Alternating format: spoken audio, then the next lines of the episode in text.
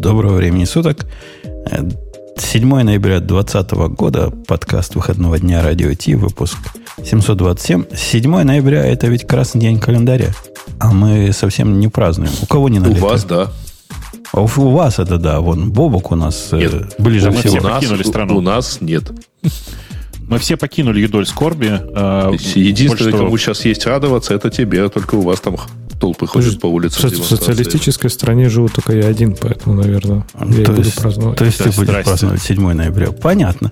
Это день великой для наших молодых слушателей, великой, э, как она полностью, социалистической.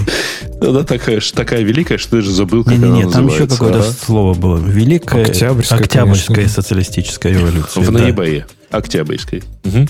Ну, это для тех, кто не понимает относительно, относительность времени. Для таких, как ты, Грей. Перевод часов просто. Точно. У нас он произошел, из-за этого Ксюша не пришла. Она думает, что через час надо прийти. Вот увидите, через час Ксюша придет и скажет, о, что вы, чё вы тут так рано собрались? Digital Ocean. И пойдем по гиковским темам, поскольку, напомню, выпуск сегодня гиковский, так что любители тарелочек можете разойтись.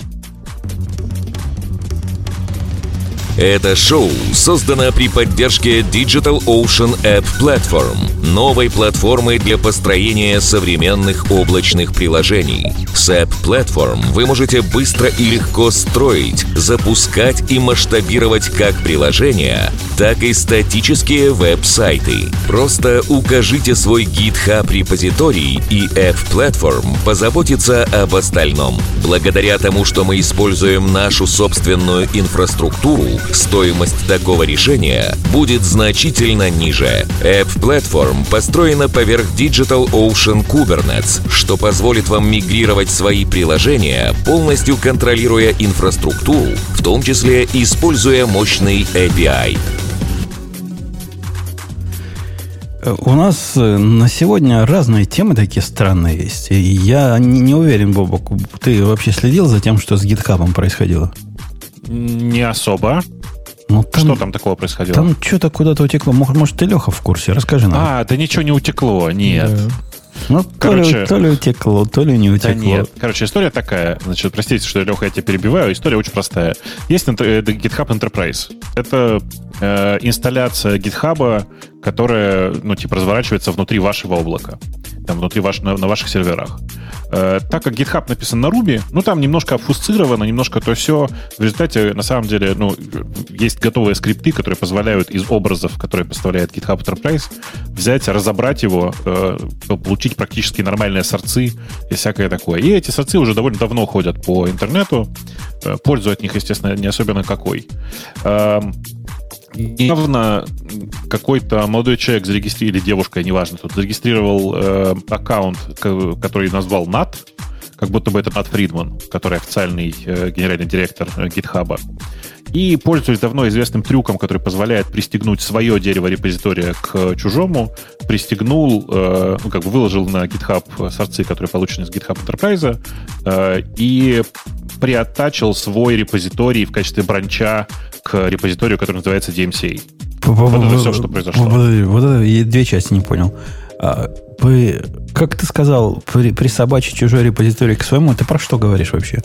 Там есть такой механизм в GitHub, давно существующий, э, который позволяет как бы пометить э, твой репозиторий как бранч существующего чужого репозитория. Подожди, ну ты это форк ты когда делаешь? Ты, ты о чем? Да-да, это есть такая дырка, ты когда делаешь форк, э, как бы форкаешь чужой репозиторий, у тебя там получается твой репозиторий, который бранч чужого репозитория. Ну, Как а, бы а в- почему, в почему, это, представлении. почему это дырка? Почему это дырка? Потому что я могу взять, форкнуть твой репозиторий, залить туда совершенно свой код, Так. и для сторонних людей будет выглядеть, как будто бы в бранче твоего репозитория лежит мой код, там, не знаю, лежит мои, лежат мои порнофильмы. Э, не, не понимаю. Я не представляю, как это технически выглядит. То есть ты форкаешь мой репозиторий, так? Я форкаю твой репозиторий, убираю оттуда все, кладу туда свои э, видеофайлы э, и, собственно, комичу. После этого люди, которые пользуются твоим репозиторием, Ну, могут воспринять это так, как будто бы в бранче твоего репозитория лежат порнофильмы. А То есть критической проблемы здесь нет, как ты понимаешь. Я, я, я не очень понимаю, как они воспримут, как в бранче. То есть э, эти бранчи, они, они ведь видно, что ну, они от других людей-то. Да, видно, но... Да, как- но они у тебя думает? видны. Нет, нет, они как бы видны в твои- в внутри в твоей- твоего репозитория. Когда ты заходишь в бранчи, ты- Что значит видно от других людей? Нет, они, бранчи же ты не видишь от кого. Если ты бранч в твоем репозитории, не форки, бранчи. По названию бранча можно понять, что это чужой бранч. А, И, ну, гит- естественно, гитлог показывает, кто то файлы положил. Ну да. Э, Ну, хорошо бы, конечно, написать здесь это э, из форка чужого, но в принципе это, по-моему, не очень релевантная проблема, и так все понимают. Ну, ну да, ну, в общем, короче, воспользовавшись вот этой особенностью э, системы доступа к репозиториям, это на самом деле не дырка, а просто ну, такая особенность реализации системы доступа в бранчей. Э, показалось, как будто бы кто-то внутрь репозитория DMCA от имени Ната Фридмана залил э, сорцы гитхаба. А на самом деле, естественно, это не так. Тут нам поясняют в, в чатике, что можно ввести в заблуждение, когда даешь ссылку прямую на этот бранч. Если смотришь на URL, который я напомню, многие браузеры уже и не показывают целиком, то вот там можно, значит, законфьюзиться. Ну, в общем, да, есть такой вектор э, конфьюза. Не атаки, скорее, а, а конфьюза. Э, понятно. И, и что GitHub на это сказал? Ск- Сказал, что это фейк, э, и аккаунт не Фридмана, и вообще это все не то, и все, и все не так, когда твоя девушка нехороший человек, заливший сорцы э, GitHub Enterprise на э, GitHub. Ну, то есть, типа, там огромное количество мелких нарушений, э, и, наверное, я думаю, что там уже все подчистили. Я, по крайней мере, на это надеюсь. Но в среднем это, ну, просто такая типичная бредовая ситуация. В прессе Ну, понравилось, а в реальности нет. Про многих же они уже говорили, им, им приводили пример, что это типа потенциально, это не баг, но это не очень хорошая штука, что, например, можно коммитить от кого угодно и пушить, да, и если ты GPG не используешь, все, что ты увидишь, это то, что у тебя галочки не будет. То есть там где какая-то есть галочка, если ты там подписываешь комиты, а так, типа, это вообще никак этот комит не определить, что ты, ну, что он потенциально может быть, типа, сфоржен. И им на это много раз говорили, там две, даже, по-моему, статью обсуждали про это. И GitHub сказал, да нет, так норм вообще, вы что, ребята, как по-другому это можно, это так гит работает. Ну вот, пожинает плоды своего это не баг, это фича. Я вообще считаю, что на GitHub, а вообще на GitHub есть verified репозиторий. То есть не репозиторий, а verified э, аккаунты. Да, ты же можешь, если ты GPG своим будешь, то он тебя э, загрузишь, он и будешь Это другое. у тебя будут галочки. Это А, другое. не а, аккаунты именно. Нет, как на ты. Аккаунты. Да, По-моему, нету. я тоже не помню. Мне видится, кстати, вот то, о чем мы говорим, ну да, это такой юзабилити такая скорее проблема, не баг. Гора- гораздо большая проблема мне видится вот эта потенциальная возможность, когда пиар э, проходит через твою цепочку CI. Вот это действительно стрёмная вещь, о которой можно не подумать с самого начала и попасть. То есть, когда в вашем доверенном окружении бежит build черт знает кого, автоматически особенно, а так они все бегут, вот это, вот это страшно. Ну, реально страшно. Я не знаю, как люди с этим живут. Я по этой причине держу локальный build -сервер, э, в котором все, что более-менее такое чувствительное, может происходить, но многие... Вот ты, Бобук, например, тебя это не парит, видимо, да? То, что тебе пиар за- запендюрили, он у тебя в CI в каком-то пробежал, и ты надеешься на то, что Travis твой или кто там у тебя собирает, д- нормально работает, и нет у него никаких э, WTF. И не заэкспозит он э, никаких, никакую чувствительную информацию. Конечно, конечно. То есть маленький, а в Деда Мороза веришь. Да, я вполне себе в Деда Мороза верю и в Санта-Клауса тоже. Я, кстати, не знаю, как, как эту проблему решать. То есть, а вот как, какое было правильное решение для параноиков? Приходит пиар. До того, как вы его не разрешили руками, он не, не пробует даже собраться. Ну, например, такое, да, решение. Но тоже такой человеческий фактор, то есть надо, чтобы кто-то его ревью... Такой надо специальный ревью до, до, до собирабельное ревью. Наверное, в этом есть какой-то смысл. а те- А тебе обязательно надо делать это в своем Trusted Environment? Ты не можешь там вот этот пул, не знаю, если мы говорим про GitHub Actions, почему ты не используешь просто пул вот этих э, воркеров от них? То есть зачем тебе именно вот в своем трасте пускать окружение? Типа ты каким-то внутренним ресурсом хочешь, чтобы они доступ имели? Не, они, они, это, это ведь происходит не, не за моей воли. Но, например, у меня э, в, в, для того, чтобы построить чего-то, нужны какие-то секретные ключи для, для чего-то. Какие-то внешние сервисы используются. Как часть тестов. Можешь себе представить? Или как часть deployment а. Когда они вот этот э, pull request мне э, завабахают, они будут бежать в моем окружении. Ну, если я не запрещаю напрямую всем э, всем э, пиарам к нему доступаться. А это я прямо даже сходу не знаю, как это запретить. Наверное, можно. А, ну, то есть Окружение ты имеешь в виду не свой, там, build машина какая-то, да, а просто именно переменное окружение, где потенциальные секреты. Ну да, переменное быть. окружение. Я, я не очень верю в секретные секреты. Как-то они меня напрягают. А, но, но, ну, подожди, да. Ну, не, я просто хотел спросить, а зачем тебе секреты, например, для, если мы говорим про open source, да, куда могут быть открытые пиары, ты же их не будешь никуда деплоить, например. То есть тебе не по идее, тебе не нужны никакие секретные ключи. Ты же не, будет, не будешь же этот имидж куда-то выкладывать. Ты же явно для пиаров, не для мастер-бранча, прогоняешь другой какой-то набор там скриптов. Ты же не билдишь же все и не выкладываешь там, не знаю, в Docker Hub репозиторий своего имени, правильно? Во-первых, почему бы, почему бы и не выложить с одной стороны, а с другой стороны есть гораздо более э, приземленные необходимости. Например, когда бежит вот этот э, build от пиара, мне хотелось бы посмотреть на code coverage. Для того, чтобы посмотреть на code coverage, ему надо ключи от э, той штуки, которая coverage считает. Ну вот простой пример. И это не связано с выкладыванием кода, это не связано с артефактами, а связано как бы с процессом постройки всего этого дела. Второй пример – ну, представь себе программу, которая необходима для того, чтобы тесты бежали, интеграционные, доступ к какому-то атласу или какой-нибудь монге удаленной. У меня эти ключи в секретах лежат, вот туда туда ходят. Понятно, если человек разумный, то даже если секреты утекут, то это будет специальный аккаунт, который специально для этого придуман. Но кто из нас такой параноик, кроме меня? Не, ну ты же, не, опять же, не будешь к боевой базе допускать. Ты в контейнер засунь какую-нибудь монгу, пусть по, ну, против нее и бегут. Ну да, в идеальном мире все-таки будет, а в, в реальном мире тебе там будет ключи от, от э, твоего единственного атлас аккаунта, просто направленная база будет на другую базу. Что-нибудь вот такое в жизни может произойти. Тогда будет больно. Если утечет. У Бобука вся надежда, что не утечет. Он, он верит, видишь, в, в Санту. Но я не, не, не в этом смысле верю в Санту. Я верю, что э, я все так организую, в смысле, что я ничего не забуду. Я в себя, короче, слишком верю. Вот правильно как сказать. Наверняка где-нибудь забудешь. Слушайте, а вы по поводу секретов и всякого такого, вы на СОПС смотрели? СОПС. СОПС? Нет. А что СОПС? Знаешь, что такое? Э, сейчас кину в чатик ведущих и сразу же в чатик радио Т кину. Есть такая, такой проект, проект Mozilla, который называется SOPS. SOPS.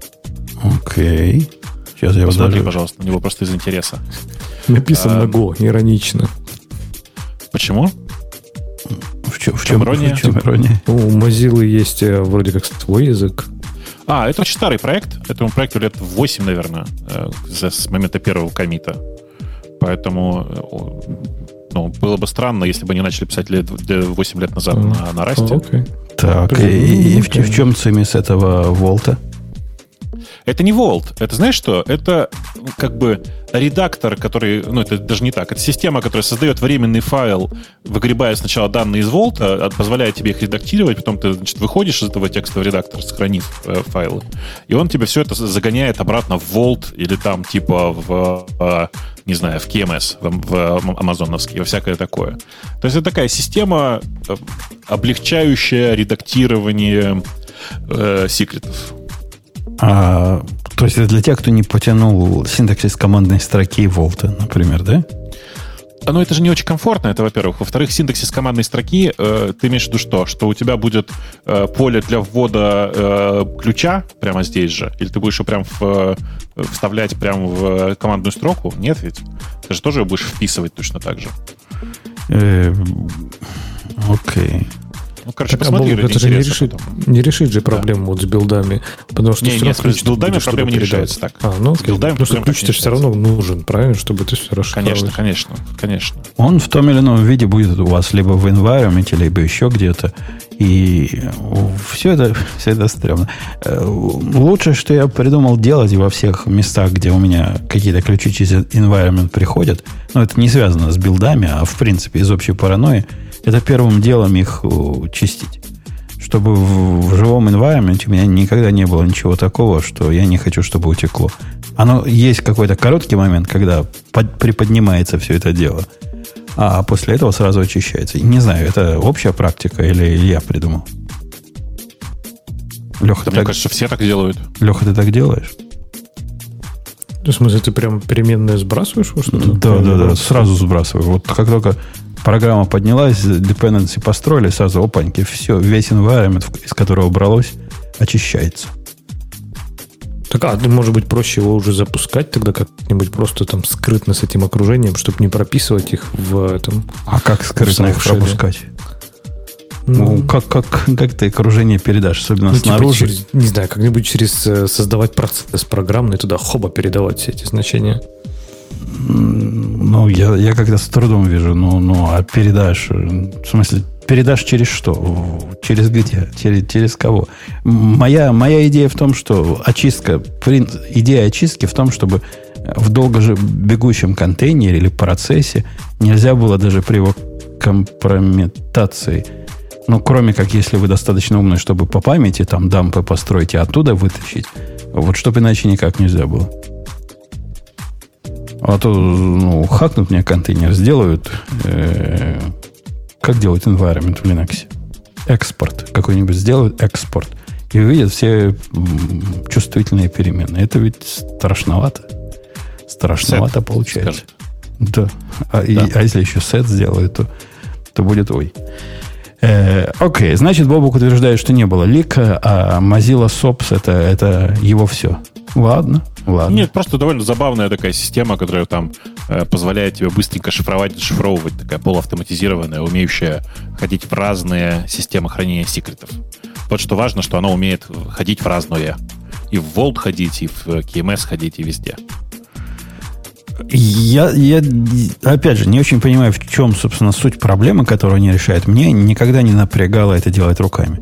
Ну, ладно, если кому-то хочется красоты нечеловеческого и человеческого редактора поверх э, encrypted секретов, то флаг, флаг вам в руки. Знаете, там пишут, что не надо забывать, что в Linux есть cat, pro, как cat proc э, э, идентификатор процесса Environ. Ну да. Ага. Вот это И же же- тут же все равно окружение остается. Оно остается, если ты не сделал сет, если ты, если ты не поэкспортил новые значения. Вся идея же в том, чтобы убрать э, старые значения, перезаписать их. Ну, а я, собственно, это и делаю. Ну, Да-да, там человек просто думает, что типа. А он думал, что я остается- что делаю, собственно. То есть после того, как мы делаем set n в- в- внутри своего процесса первым делом, в Environ останется это? Да Э, нет, не Нет, останется. если после того, как эксперт сказал нет, конечно. Конечно, не останется. Так что не напрасно ты, Дмитрий, наш пугаешь. Нельзя так. Нельзя так. Э, ладно. Вы вообще понимаете... Не, вы, конечно, это понимаете. Э, смысл того, что Amazon теперь будет э, свой докер-хаб пилить. Причем настолько Но- пилить, что на следующей неделе уже доступен будет. Ну, мне кажется, что мало кто ликовал, э, мало кто так, так, так- мог откровенно порадоваться, как мы. У тебя же тоже несколько популя- относительно популярных э, контейнеров, да? В- в- на докер-хабе, да. Ну да. к которым теперь есть вопросы. А Смогут ли доступиться люди к ним? Есть вопросы. А что у нас с Амазоном же тоже не, не все коту масленица там. Там не то, чтобы берите все, и никто не идет обиженным. Там не, не про это. Там тоже лимиты. Да, да, я, я только не понял, какие лимиты, в смысле, смотрел ли ты на них, потому что, ну, типа, это чудовищно, какие лимиты были наложены на официальном докер-хабе. на бесплатные аккаунты. И сейчас, сейчас большой вопрос, не будет ли сильно выгоднее с Амазоном. У меня есть такое предположение, что на самом деле с Амазоном выгоднее в результате будет. Я думаю, они посчитали. С Амазоном там, там лимиты такие хорошие, там э, на, на много сотен гигабайт лимиты. Где-то я видел такой, а вот 50 гигабайт э, хранилище бесплатно, 50 в месяц гигабайт, 500 гигабайт, полтерабайта трафика в месяц для анонимных pull реквестов и 6 терабайтов, если авторизованы через AWS. 500 гигабайт для анонимных pull реквестов это много.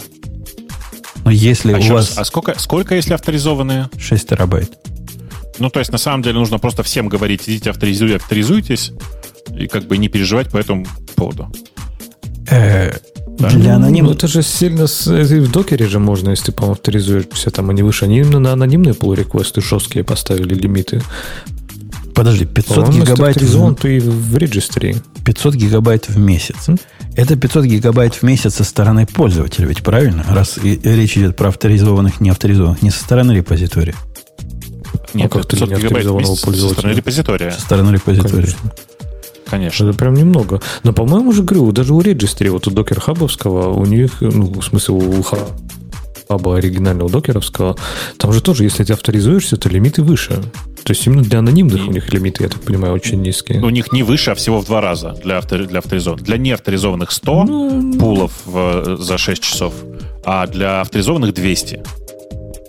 Ну окей, ладно, все равно я к тому же тоже выше. Но, блин, но проблема же в том, что э, в этом же и прелесть публичных репозиториев, что тебе не надо авторизовываться, и вот там Слушай, мне не сложно один раз сказать докер-логин. Мне реально не сложно а, один не раз сложно. сказать. Но вот мы же только что говорили, секреты, это же целое дело, тебе их надо туда передать, тебе надо там как-то залогиниться. Куда? Это еще один секрет. Там... Ну, например, в CI в твой. Ну да, один раз. Но тем не менее, а до этого было ноль, понимаешь, переход от нуля к одному, это прям серьезный скачок. Это Слушай, было не нужно, да стало необходимо. А многие люди там, скорее всего, у них может быть вообще никаких переменных окружения там секретных. Нет, это будет у меня, первое. У, это, у меня очень простой это... подход. Знаешь, типа настроить э, очередной AM для, на Amazon и сделать докер-логин в CI, это дело 10 минут. Заплатить 10 минут за то, чтобы бесплатно пользоваться образами, я готов. Ну, надо напомнить, что есть же еще это, так, такая же балайка мы в прошлый раз обсуждали теперь и от GitHub. То есть у них похожий сервис на, на тот, что уже был, возник для публичных докер э, registry. Теперь у нас есть два альтернативных места, куда можно класть. А прикиньте, надо написать load balancer перед этим, который будет понимать, откуда еще отдается. И тогда мы, Леха, решим твою проблему вот этих не, не, не авторизированных пользователей. Будем отдавать, откуда все еще дают. Прокси, где еще лимиты остались? Да, по-моему, богатая идея. Написать, ну, прокси или, или LB какой-то впереди этого. Бобок, давай напишем. Будет у нас такой оферинг. Ходить и будет, будет авто, щит, авто, ходить в эти самые в лимиты в твои и сам отправлять э, пользователей туда, где лимиты побольше, да? Ну, это слишком круто. Я бы стукнулся в два сразу, и кто первый ответит э, без ошибки, с того бы и отдал. Нет, если стукаться в два так сразу, то ты, просто... лимиты, то ты съедаешь лимиты в, обе, в обеих местах. Ну ладно, стукнемся в один, не получилось, стукнемся в другой. Да, так можно. Так Стукнуться в один, с той стороны сказали. аккаунт просто... Да залогиниться, залогиниться в Amazon с этого с прокси, например, и 6 терабайт лимит, пожалуйста, только аккаунт периодически перегенерить, какой-нибудь автоматизировать, это хоба-хоба. Не, не, не, это перевыкладывать И он будет публично будет. раздавать. Мы будем проксировать и, и, и информацию по поводу логина. Все эти коки, которые они туда посылают, мы будем через себя пропускать. И с точки зрения Амазона, и с точки зрения GitHub мы будем как честный пользователь. Если они, конечно, IP не проверяют. Я думаю, не проверяют. А, IP не должны проверять. Я думаю, не проверяют. Мало ли у кого, мало ли у кого 10, 10 пользователей с одного IP. Может, у меня внутренняя корпоративная сеть такая. Ну да, ну да. Или, или какой-нибудь NAT в, в AWS, где вся организация сидит за, за одним IP белым. Ну да. так что это хорош, хорошая идея. Приходите в наш с Бобоком GitHub репозиторий и пиндюрьте PR-реквесты. Просто пер. Нельзя их пер реквестами называть. Меня за это ругают. Это как силикон называть э, этим самым. Как силикон? Наоборот. Ну, вот это нельзя называть, да? Э, Кремний называйте сили- силиконом. Во-во-во. Вот такие, как Грей, всегда на это возбуждаются, я знаю. Э, Слушай, а у меня к тебе важный вопрос, кстати. Вот есть, напомню, pull request у GitHub, а есть merge request у GitLab. И э, если я прошу кого-нибудь замержить pull request, то должен ли я сказать запулить merge request? Ну, вообще, кстати, с, этой, с этими MR и PR путаницы м, у меня лично не происходит. Я ведь по работе с, э, с GitLab живу. И когда я по своими орлами общаюсь, мы все говорим на языке MR, MR. А когда разговариваю с нормальными людьми, кто на GitHub, то там PR, PR. Нормально получается. Ну, просто ты с чуваками, на, на- ты просто на гитхабе пиаришься, а внутри у тебя MR. Да. Эмарюсь. А снаружи Эмарюсь. пиар- пиаришься, То- да. Точно, точно. Да. Ты говоришь, ты не можешь никак придумать, как себе в или на. Это вы не можете Мне себя по. у- на Украине придумать, как, как правильно надо, чтобы не обидно было. А на других Я же сказал, мне, мне по, понимаешь? Э, Да-да-да. Вы, вы вообще под, а не, а не на. Э, у нас есть тема, которая порадует, наверное, даже Грея. Я уверен. Э, телеграмму, темах. что ли? Нет, нет, нет. То, что Питон наконец-то побил Java как стоячую. Как лежачий. Нет, подожди, подожди. А, как второй самый популярный язык. После PHP, я подозреваю, да? Думаю, после JavaScript. После. JavaScript, я даже А, ну да, да. Э, Ну, я разве не после? Си же нет первый. Да Си уже... А, смотри, Си, Си, Первый, да, ну первый чё? стоп в топе, да. А это, это по Прямо заки- закидали Теобе, что ли? Теобе, да. Да, а, да, да. господи, ну зачем вы туда вообще смотрите? Конечно, там на, на первом месте C. Просто не надо, надо понимать, что многие, кто на Теобе, э, как бы, многие, многие за вопросы и многие люди, которые в Теобе попадают в категорию C, на самом деле C-Sharp, C++, Objective-C и многие и разные другие. Поэтому, ну, конечно, да, C, C там много лет на первом месте. Ну, э- это ведь э, анализируется по количеству а, вопросов, да? И, По и- и количеству непоняток. вопросов и э, каких-то разных штук в Гугле. Ну, в смысле, ну, то есть, в первую очередь, по количеству запросов, да. То Ну, есть, то есть там тренды используются. Это не... Ну, ну, типа того, но тренды специфические, на специфических сайтах. Упоминаемость на специфических сайтах. То есть, Бобук, ты, ты считаешь, что это типа большой праздник для питоновского комьюнити, что вопросов к питону стало больше, чем к Java? Нет, я считаю, что это показывает то, насколько в среднем Python приблизился к PHP по количеству людей, которые задают идиотские вопросы. Или э, с выходом всех его вот этих, как, как ты это называл, моржик? Не- м- мержик? Как, как вот Оператор, эти? оператор Моржика, да. Да, с добавлением всего вот этого он стал таким же разухабистым, как PHP какой-то. Уже он и был PHP разухабистый. PHP гораздо более разухабистый с точки зрения синтаксиса и Да непоследовательности. Я, кстати, так Синтаксиса. расстроен. Синтаксис это да, но, блин, но внутренняя кухня у питона, она прям вообще нифига не простая. А что там, И какая ре- внутренняя кухня? Да, там, не знаю, всякие Пример инициализ... STR его, там, не знаю, перекрытые методы. Если ты перекроешь метод, который называется STR, он там внезапно, его можно будет суммировать совсем подряд. Что, что Там- такое STR? Ну, эти преобразования в строку и прочее. Порядок его, или вот А, это в самое... смысле STR. Или Я самое понял, да. безумие. Вот это безумие, которое просто вот, не знаю, после этого про питон даже говорить не хочется, как про простой понятный язык. Когда ты передаешь дефолтный аргумент в этом, в э, параметрах, который, И? по сути, это будет, а, э, который это единственный, по сути, это синглтон на все вызовы. То есть, если ты туда передаешь, ну подожди, когда ты перейдешь дефолтное значение в параметрах питона, Так. это же, это же получишь, ты получишь, по сути, Не-не-не, качестве- подожди, ты, сейчас не уточняй. Смотри, ты передаешь, ты пишешь в э, описании, в определении функции дефолтный Да. параметр, причем Да. выбираешь такой тип данных, который передается по указателю. Ты это имел Лист. в виду, да? Да. Ну, это по указателю, конечно. Конечно. И ты в каждом вызове будешь модифицировать этот инстанс этого дефолтного значения. Ну, если ты его модифицируешь зачем-то, конечно, да. А тебя не, не удивляет, что если тебе снаружи в И, эту тип- функцию... и типа это лист- норм. Не, подожди, а тебя не удивляет, что если тебе снаружи в эту функцию передают лист, то ты тоже модифицируешь исходный лист, а не новый.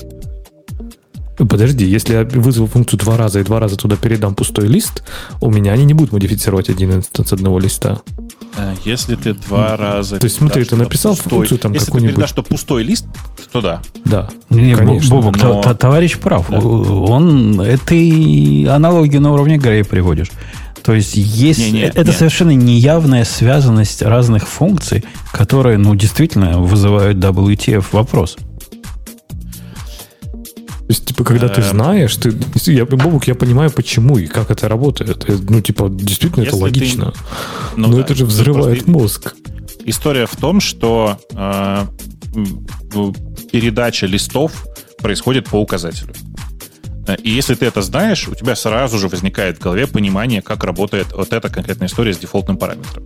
Потому что, да, это переменная, ну, как не переменная, в смысле, это область памяти, которая выделяется один раз. Но при этом ты должен функции. понимать, что она в момент интерпретации функции вычисляет, и там все вот это, это говорю, это все логично. То есть один плюс один, Нет, это момент не интерпре- интерпретации, момент создания функции в самом начале. ну да, да. Но, Потому что это все один плюс один все равно два, я согласен. Но вот это, понимаешь, ну это логика совершенно нечеловеческая. То есть, типа... Я там, знаешь, наверное, я там вот в чате согласен нормальных с людей человеком, так который не пишет, мыслят. что на правах питониста питон говно, но совсем не потому, почему вы думаете. Вот эти все детские нападки на Джил, на то, что, о, ужас, э, представьте, список передается по указателю, вот это все. Это все прям мелочи. Не-не, в нормальных языках так тоже бывает. Легко, я тебе напомню. Но по поводу дефолт параметров, ну, действительно, я, я согласен с тем, что это может вызвать шок и трепет. Бобок, а почему на самом деле это говнище?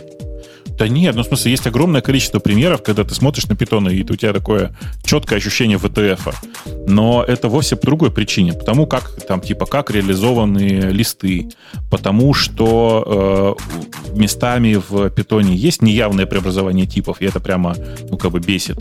Но когда ты к этому местами привыкаешь, выясняется, что в других местах преобразования типов нет. И ты смотришь на это такой, а, а что это было вообще? А, типа есть э, какой-нибудь, э, я даже не знаю, какой-нибудь list comprehension, который возвращает тебе э, генератор, и этот генератор в одном месте в лист э, конвертируется автоматически, а в другом нет. Слушай, а, вообще. а вот этот ваш синдекс лям, да, вот он всегда был, или это относительно... э, Он был с версии 1 1.3, что ли, ну, короче, давно, да. А че он так убого ну, выглядит? А, по- Потому что, лямбды конкретно, потому что Гвида вообще считал, что они не нужны. Кто-то, я уже не помню, там какой-то очередной Михаил Светлов притащил нам э, этот синтаксис, и он с тех пор там живет. Его вообще собирались убирать. Потом решили, что ладно, давайте для совместимости оставим. А какая альтернатива сейчас? Есть современная альтернатива, как писать, э, как передавать кложер туда без лямбда? Ну, э, тут видишь, какое дело. В питоне же можно функцию определить в любом месте. То есть у тебя может быть функция, внутри функция, внутри функция, внутри функция. Не-не, ты И говоришь, зачем ты, тебе про- ты конкретно говоришь, анонимная функция, непонятно. Да тут я, я- я даже не знаю. Это революция Java 8. Анонимные функции появились. А ты говоришь, зачем они нужны? Зачем? Да за, Ты за пойми, все- зачем, за это, всем. зачем это в Java, понятно. Потому что там функция создается на этапе компиляции. А в Python функция создается на этапе интерпретации. Что это значит? Это значит, что если у тебя внутри функции находится другая функция, которая использует переменные вышестоящей функции, это нормально. Она будет на этапе э, интерпретации создаваться такой, как тебе надо. В Ля- в Java ты то же самое можешь делать. Ты можешь внутри функции задать другую функцию и там... Да, конечно, я про это- через я просто говорю, что- ладно, да. Да, да. Просто я не очень понимаю, зачем анонимные в этой ситуации. Типа у Гвида был вопрос. Зачем вам анонимные конкретно функции? То есть, типа, за- лям- и вся идея лямбды в том, что это функция, которая просто показательно анонимна. У нее собственного имени нет. Э, Ну, типа, чувак и искренне считал, что на самом деле в такой ситуации нужно просто выносить эту лямбду в самостоятельную функцию, определять ее внутри функции и не переживать. Это, кстати, функция внутри функции существует столько же, сколько лямбды отдельно стоящие. То есть ты думаешь, что Гвида переживал за это, а не за то, что как Нет. они там с индентейшенами будут вписывать многострочные лябды, и то, что просто Нет, язык не нет. предназначен для этого, нет, и это не нет, э, это, это прямо как есть отдельный не тред с впихнуть даже ногами. есть отдельный тред с Гвида по этому поводу, и он просто прямым текстом говорил, что лямбды просто не нужны. Типа, вообще по- подход с э, э, ситуацией, когда тебе нужна анонимная конкретно функция внутри этого всего хозяйства, это типа э, крайне выраженный, вырожденный случай, которым не надо пользоваться. А что-то я не... Давайте я- Знаешь, Подожди, я что-то не все создают языков так говорят про фичи, которые они не могут сделать. Я вот заметил, это такая популярная Нет, это же не вот сложно, у лямбда же существует. Это То есть, то есть нужно. простейший бобук use case, когда тебе нужно в одну функцию передать другую функцию и вернуть Ну, третью функцию. По имени передавай. Какому имени? передавай. Где имя? Я, у меня ну, что, тип специально для этого создавать? Ну, зачем тип-то? Ну, смотри, у тебя есть э, ситуация. Например, у тебя есть э, map, ну, в смысле, у тебя есть э, функция, где с одной стороны, где в два параметра. Первый параметр — это, э, ну, типа, я не знаю, чтобы какой пример тебе привести. Это список, а второй параметр — это, э, ну, типа, операция, которая выполнена над каждым элементом списка. Да? Фанкстер классический такой, map. да, ну. Так вот, ты что говоришь? Вот тогда нужно здесь что сделать? Нужно написать map, э, имя, имя переменной списка, запятая, лямбда x, двоеточие, э, э, x плюс 1. Не знаю, чтобы каждый элемент увеличить на единицу. Ну, Что говорит Гвида? Он говорит, так делать не надо. Не надо писать лямбда x, двоеточие x плюс единица. Нужно на строчку выше написать def э, add в скобочках x, двоеточие, return x плюс единица. не, я понимаю, что Гвида говорит, но Гвида надо курить поменьше.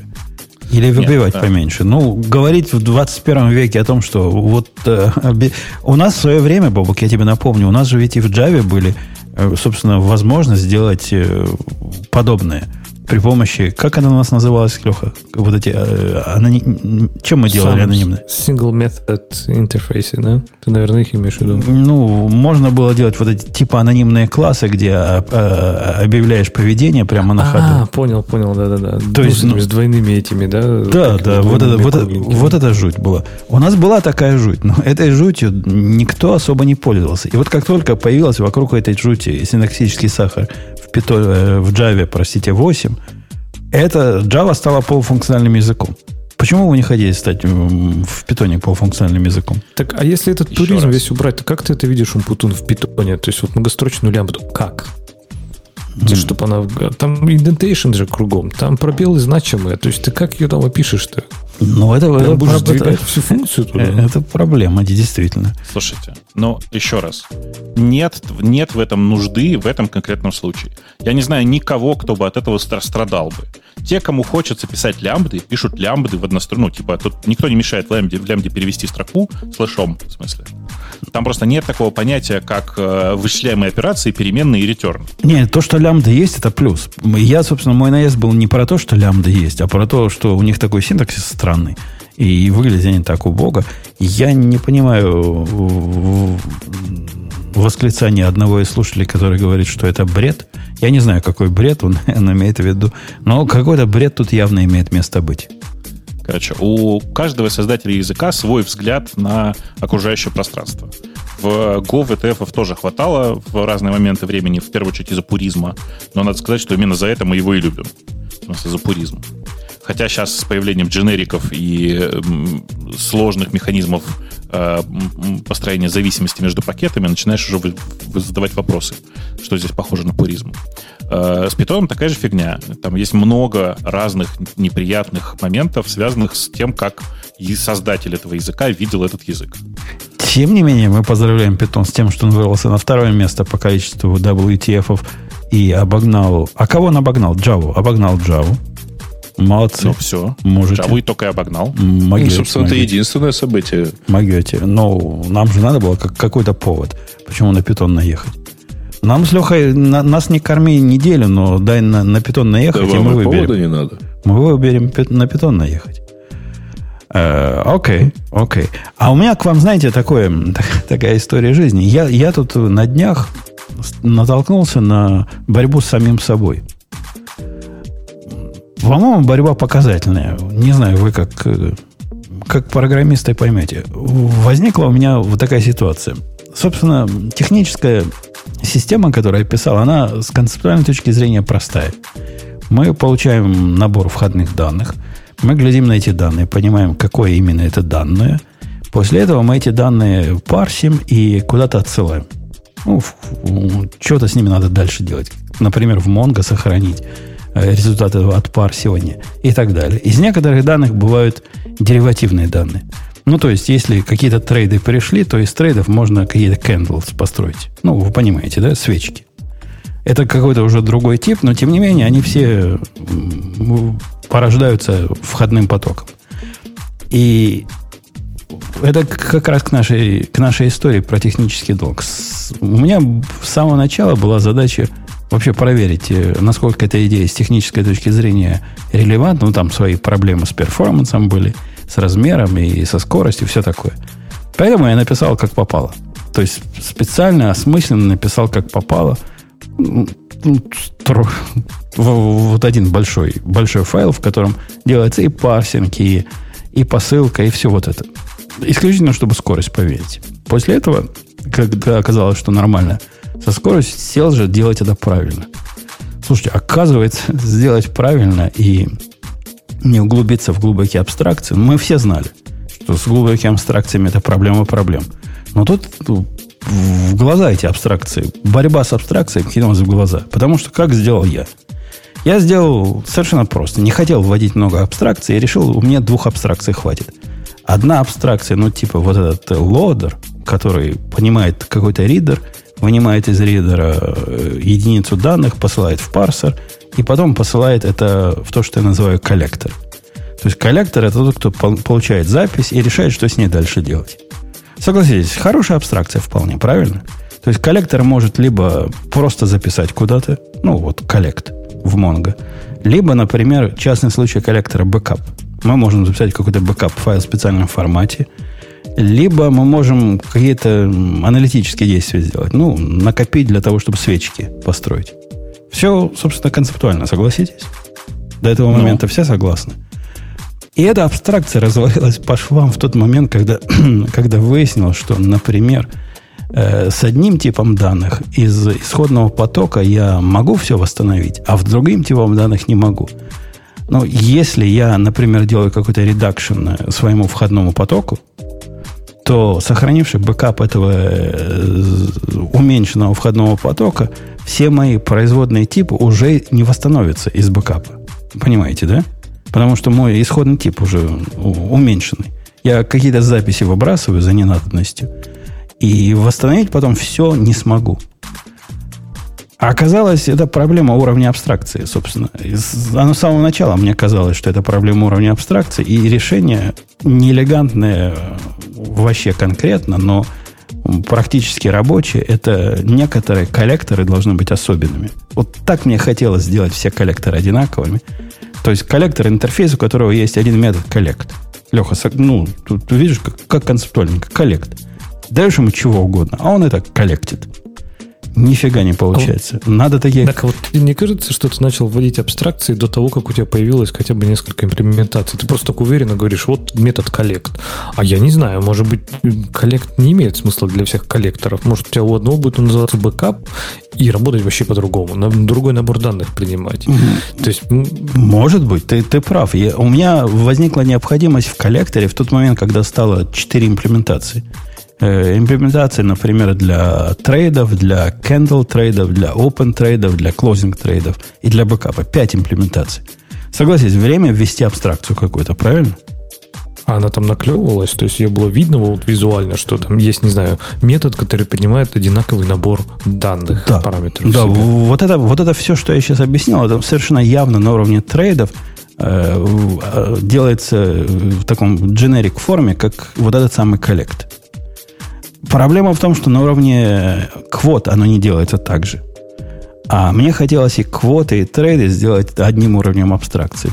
Я, я это, собственно, к чему клоню? Пришлось сделать два уровня высоких абстракций, отдельных, абсолютно не связанных, одну для трейдов, одну для квотов. Хотя с точки зрения внешнего наблюдателя эти сущности в общем похожи. Но сделать хорошо, а особенно без, э, в отсутствии, полном отсутствии дженериков – Э, то есть не теряя тип, ну, не хотелось бы в коллект посылать интерфейс, согласитесь. Это как-то диковато. Правильно? Или посылать интерфейс и тип того, чего, на что интерф... метод должен реагировать. Тоже диковато. А, проще оказалось сделать две параллельные иерархии и две параллельные архитектуры для похожих кейсов, но немножко разные. Вот такая история жизни. Если Богатая. вам о чем-то говорит.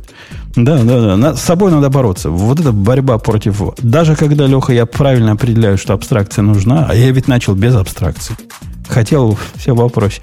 Не, абстракция оказалась нужна, и даже два раза. Практически cut and paste с минимальными отличиями. И это нормально. Да. И это нормально, я считаю. Э, ну что, какая следующая тема, Алексей? Слушайте, а простите, а вы смотрели на историю про отдельный Telegram-бот э, API-сервер? Нет? Я думал, Леха это и выберет. Ну ладно, я а. выберу Просто это прям для тебя. как раз ну, я потом, абстракции. Я потом другую да. выберу. А, давай, давай. Э, не, не, я давай сейчас про это поговорим, просто я не знаю, да, что это, поэтому это... Сейчас я вам тебе. расскажу. Значит, смотрите, у Телеграма, как у мессенджера, есть э API для ботов. Это такой довольно простой HTTP-шный набор ручек, э, у которого довольно, ну, как бы некоторое количество ограничений всяких, э, и, ну, довольно, довольно развесистый API тоже такой, который позволяет, в общем, ботам так или иначе взаимодействовать с чатами и пользователями э, вокруг. Э, ребята выпустили очень странное решение, на самом деле. Там дело не в обновлении самого бота API, потому что там появились новые методы, но это не важно, а в том, что появился, появилась возможность установить свой собственный локальный бот API сервер. То есть ходить с этими HTTP-ручками э, на свой собственный сервер, который по э, телеграмному уже дальше протоколу общается с основным сервером Телеграма. И мне показалось, что это крайне любопытное решение вообще само по себе э, про то, как переложить часть нагрузки обратно на потребителей. Как я ненавижу такие решения, я тебе даже не могу передать. В моей индустрии, вся индустрия, вот она в таких решениях. Они называют это многоступенчатая архитектура. И когда ты, например, пытаешься доступиться вот к тем данным, которым, о которых я сейчас говорил, ты не можешь просто вызвать API метод. Да не, не, не, не, ну как, как, так не бывает. Тебе сначала надо поставить 17 сервисов у себя, связать их между собой, обращаться к ним, а они уж сами бинарным протоколом, своим собственным проприетарным, пойдут на материнский корабль и оттуда возьмут данные. Ненавижу. Слушай, но это, в данном-то случае это же одно и то же. Тебе сказали, слушай, вместо того, чтобы ходить в наш инстанс Telegram бот, э, бот э, сервиса, ходи в свой собственный. Это решение в пользу бедных. То есть они не да. способны скалировать свой API, который они должны были бы уметь делать. А говорят, давайте вы займетесь частью этого процесса. Да нет, они просто, просто вместо того, чтобы э, ставить сервера у себя, предлагают тебе ставить сервера к себе. Ну, причем сервера ведь, которые частично эту функциональность сделают. То есть, в конце концов, ты пойдешь... Ну, частично. Я думаю, что на самом деле все сильно проще. И вот тот Telegram API сервер, Telegram бот API сервер, который предлагают поставить тебе, это ровно тот же самый софт, э, который стоит у тебя в дата-центрах. При этом... Возможно. Чтобы... То, есть, то есть он будет получать поток э, всех событий таким же образом, как настоящий э, бот-сервер будет получать, правильно? Да, один, я думаю, что это один в один, и это, в общем, довольно понятное решение. Типа, давайте ставьте API-сервер сервер у себя, э, просто чтобы в, в Телеграме никто не тратился на это дополнительными деньгами. А за это вам в обмен увеличение лимитов. Ну, то есть Слушай, там типа... А? Я просто пытаюсь понять, увеличение каких лимитов, если он дальше все равно ходит. Э, ну, то есть, э, где-то видно, что общение между серверами будут, э, ну, как бы свободно от каких-то лимитов. Не-не, там нет такого, что по идее, если, от, от Нет, смотри, э, ты ставишь у себя сервер, замечательно. На тот момент, когда ему, ты можешь снять какие-то лимиты.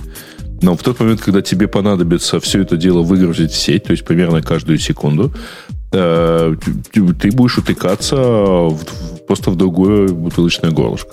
Так? Но, э, видишь, там сейчас не доходит до, такого, до бутылочного горлышка. Потому что, например, у ботов есть ограничения на размер, у ботов, которые ходят в официальные, в публично доступные бот API сервера, есть ограничения на размер файла, который он может переслать. И там какое-то оно смешное из серии там 300 мегабайт, что ли. 50. А, если... 50, а? бабок. 50, я просто помню, что какое-то маленькое совсем. Э, и, а в текущей ситуации говорится вот что, типа, если ты ставишь его у себя, этот бот-сервер, то это ограничение будет 2 гигабайта. Не, mm-hmm. ради этого, вот исключительно ради одного этого, нам стоит поднять свой собственный, поскольку наш ботик к, чат, к чатику, который пытается выкладывать подкасты радио Ти туда сам, он уже давно сдался, поскольку ну, не делается это без такой-то матери. А если мы поднимем у себя свой собственный ботик, бот-бот-сервер, и настращаем наши боты на него, то, видимо, мы сможем выкладывать автоматически прямо из фида новые выпуски радио IT, не задумываясь ни о чем. Я еще, знаешь, думаю, что на самом деле для меня полезно здесь э, немножко другое. Э, ты можешь разместить этот Telegram бот API сервер в э, закрытой сети, которая, ну, как бы снаружи публично недоступна. Потому что бот API сервер сам идет на э, те самые на, для связи к Телеграмму, сам к нему коннектится и сам держит connection. А вот это, вот это, кстати, интересный вопрос. Вот этому бот API твоему локальному, не знаю, кэшу, прокси, локальному инстансу твоему э, серверу, к нему какие требования? Ему надо какие-то порты открыть, или он все от себя? Нет, нет, нет, он от себя все делает. Окей. Okay. Он прямо сам все от себя делает. Он сам идет на сервера Телеграма, в том числе по HTTP, дергает там ручку для создания идентификатора сервера, в смысле вот этого бота IP сервера. То есть он типа устанавливается где угодно вообще. И это хорошее решение. Правда, хорошее решение вот с этой точки зрения. А, При этом, а вот это, вот да. это все, как оно выглядит? Типа докер, контейнер у себя поднимаешь. Как, как? И, и, или все через одно место, как все в Телеграме? В смысле, скачиваешь из гита репозиторий, пишешь э, CMake, получаешь бинарник. Все. На плюсах написано. На плюсах? Ну ладно, то хорошо. А Я думаю, что готовый докер тоже уже наверняка есть. Если еще нету, я, блин, ну, уверен, что на, на обфуцированных на обфуцированных плюсах, кстати, потому что там в файле клиент CPP 8000 строк или 9000 строк, поэтому там, видимо, рассчитано на то, что все-таки кроме Телеграма никто это поддерживать не будет. Клиент да, CPP, загляни в файл я пошел client.cpp. Да нет. В смысле, там нормальный код, загляни туда внутрь. Это нормальный там код, ты что? Я пошел посмотреть. Совершенно нормально читаемый код. Он как бы э, немножко спагетти местами, но вообще он написан достаточно чистенько. Э, ну ладно. А, Видишь, может типа, быть, кстати, на... есть еще один uh, use case, так сказать, для этого. Но. Это чтобы ты отлаживал своего бота на, на своем сервере. А что тебе мешает а, на публичном отлаживаться? Да, зачем? А, ну, типа, нет, это как бы, чтобы снять нагрузку с них, опять-таки. То есть, вот сиди, а. отлаживайся, ну, а слушай, дальше тебе зажмут для ботов еще ты же, ты же понимаешь, что э, это смысл имеет для Телеграмма, а для меня, как потребителя, это смысла особенного не имеет. Я могу хочу отлаживаться на публичных, отлаживаюсь на публичных. Почему бы нет? И ну, с точки зрения нагрузки, мне не кажется, что львиная часть нагрузки на, на их API это от того, что кто отлаживает не так все свои боты. Хотя, черт его знает, у них своя статистика есть. Э, да, Леха, ты хотел выбрать другую тему, когда Бобук тебя нагло перебил в стиле Грея. Конечно. Э, ну, на Бобука нельзя обижаться, но тему давай я выберу. Э, ну, единственное, которое я, наверное, могу выбрать, потому что, во-первых, я ее почитал, а во-вторых, потому что, ну, как можно было пройти мимо человека, который переходит с Vima на IntelliJ? Это же прекрасно просто. То есть человек, который занимался, ну я так понимаю, справедливости ради, он занимался мобильной разработкой в Vime, что, наверное, может не очень хорошо там настроено. И, и потом он открыл для себя Android Studio. И человек говорит, просто после этого я говорит, понял, что я был вообще ходил просто в темноте все это время. Я все время мучился, все время страдал. И наконец-то я понял, что можно просто взять и начать разрабатывать. Вы, говорит, не поверите, там просто все работает. Слушайте, ну для Ты меня это берешь... все выглядит как, как гей-пропаганда. Вы вообще прочитали, на чем он пишет? Ты неправильно сказал, не на мобильном пишет. Ну, Flutter. Он, на Flutter. На Flutter он да. пишет. Ага. То есть э, чувак просто, он, э, он как тот самый Ватсон, который без трубки уже не мог, понимаете? То есть чувак свеченул на, фла, на Flutter с, э, с Рубей. Он и раньше-то был странным чуваком, он же на Руби писал. Э, и он решил перейти на Flutter, решил попробовать себе Flutter. И вот раз уж новая среда, Flutter, Dart, вот это все, давайте, почему бы нет, попробуем э, пописать на, на Android студии. Не, справедливости ради, справедливости ради он жалуется на то, что когда он в Руби жил, у него тоже жизнь была ну, не совсем уж фонтан. Прям не совсем. Но ру, ру, рубисты почему-то любят Vim. Я не знаю почему. Вообще люди почему-то любят Vim, я не знаю почему. Конечно. Ну, ну да, ну в общем он, он при живом-то Emacs. Он был в полном восторге. Не, вот, кстати, вот это, кстати, интересно. Я почему-то для меня, я, я был слеп, ходил во тьме очень долгое время, пока Бобук ты меня не вывел к свету практически. Я почему-то думал, что Emacs это такой тоже какой-то странный эзотерический редактор, который как Vim, который там типа сделан для того, чтобы с ним полгода возиться. Какой полгода? Полжизни возиться, и в итоге сделать из него никем, кроме тебя, неюзабельную фигню, которая уже устарела в момент. Нет, Emacs прекрасный, современный, самый крутой редактор существующий. Тут, тут есть важный момент. С Думом. А я думал, ты сейчас так и закончишь. Что, оказалось, что да, это прекрасный, странный, эзотерический редактор, где надо Не- все Emacs, Emacs как раз вообще не эзотерический. Это реально, вот я не знаю, почему люди всегда ставят Emacs и Vim в одну сторону. Они вообще разные. Они вообще они настолько разные, что они не могут быть Слушай, более мне, разными. мне кажется, нам с тобой надо провести совместную сессию, устанавливаем Emacs и Doom Emacs с нуля. В смысле, как это, сделать маленький стрим. Погоди, погоди, это- ты, ты тоже в черный лагерь, Леха, переметнулся? То есть тебе теперь э, ID не надо, теперь ты все на Emacs делаешь? Не, ну, я не все делаю на ли, да. Emacs. Да. Там Я есть провокационный вопрос, в чем плюс Emacs перед Vim. И в чем же? Может, забаним Он чего-то? быстро стартует. Он быстро стартует. Не-не, погоди, погоди. То есть ты его используешь для чего? Для Hello World? Для, для чего ты используешь Emacs? Для, в принципе, редактирования, наверное, практически всего, кроме Java по работе. То, есть, ну, в принципе, как основной редактор вне рабочих задач. Ну, то есть, как нормальные люди VS Code используют, если где ума большого не надо, там VS Code. Да, да. да. Ну, не то, что прям даже ума большого. В принципе, не знаю, там для таких языков, наверное, может быть...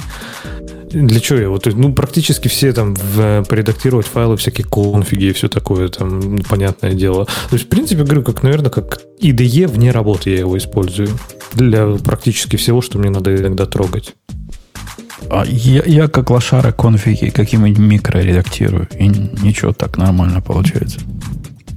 Слушай, микро неплохая история, но, во-первых, его дурацкие привычки, э, уже как бы вся, все настройки, на самом деле, на этапе компиляции произошли.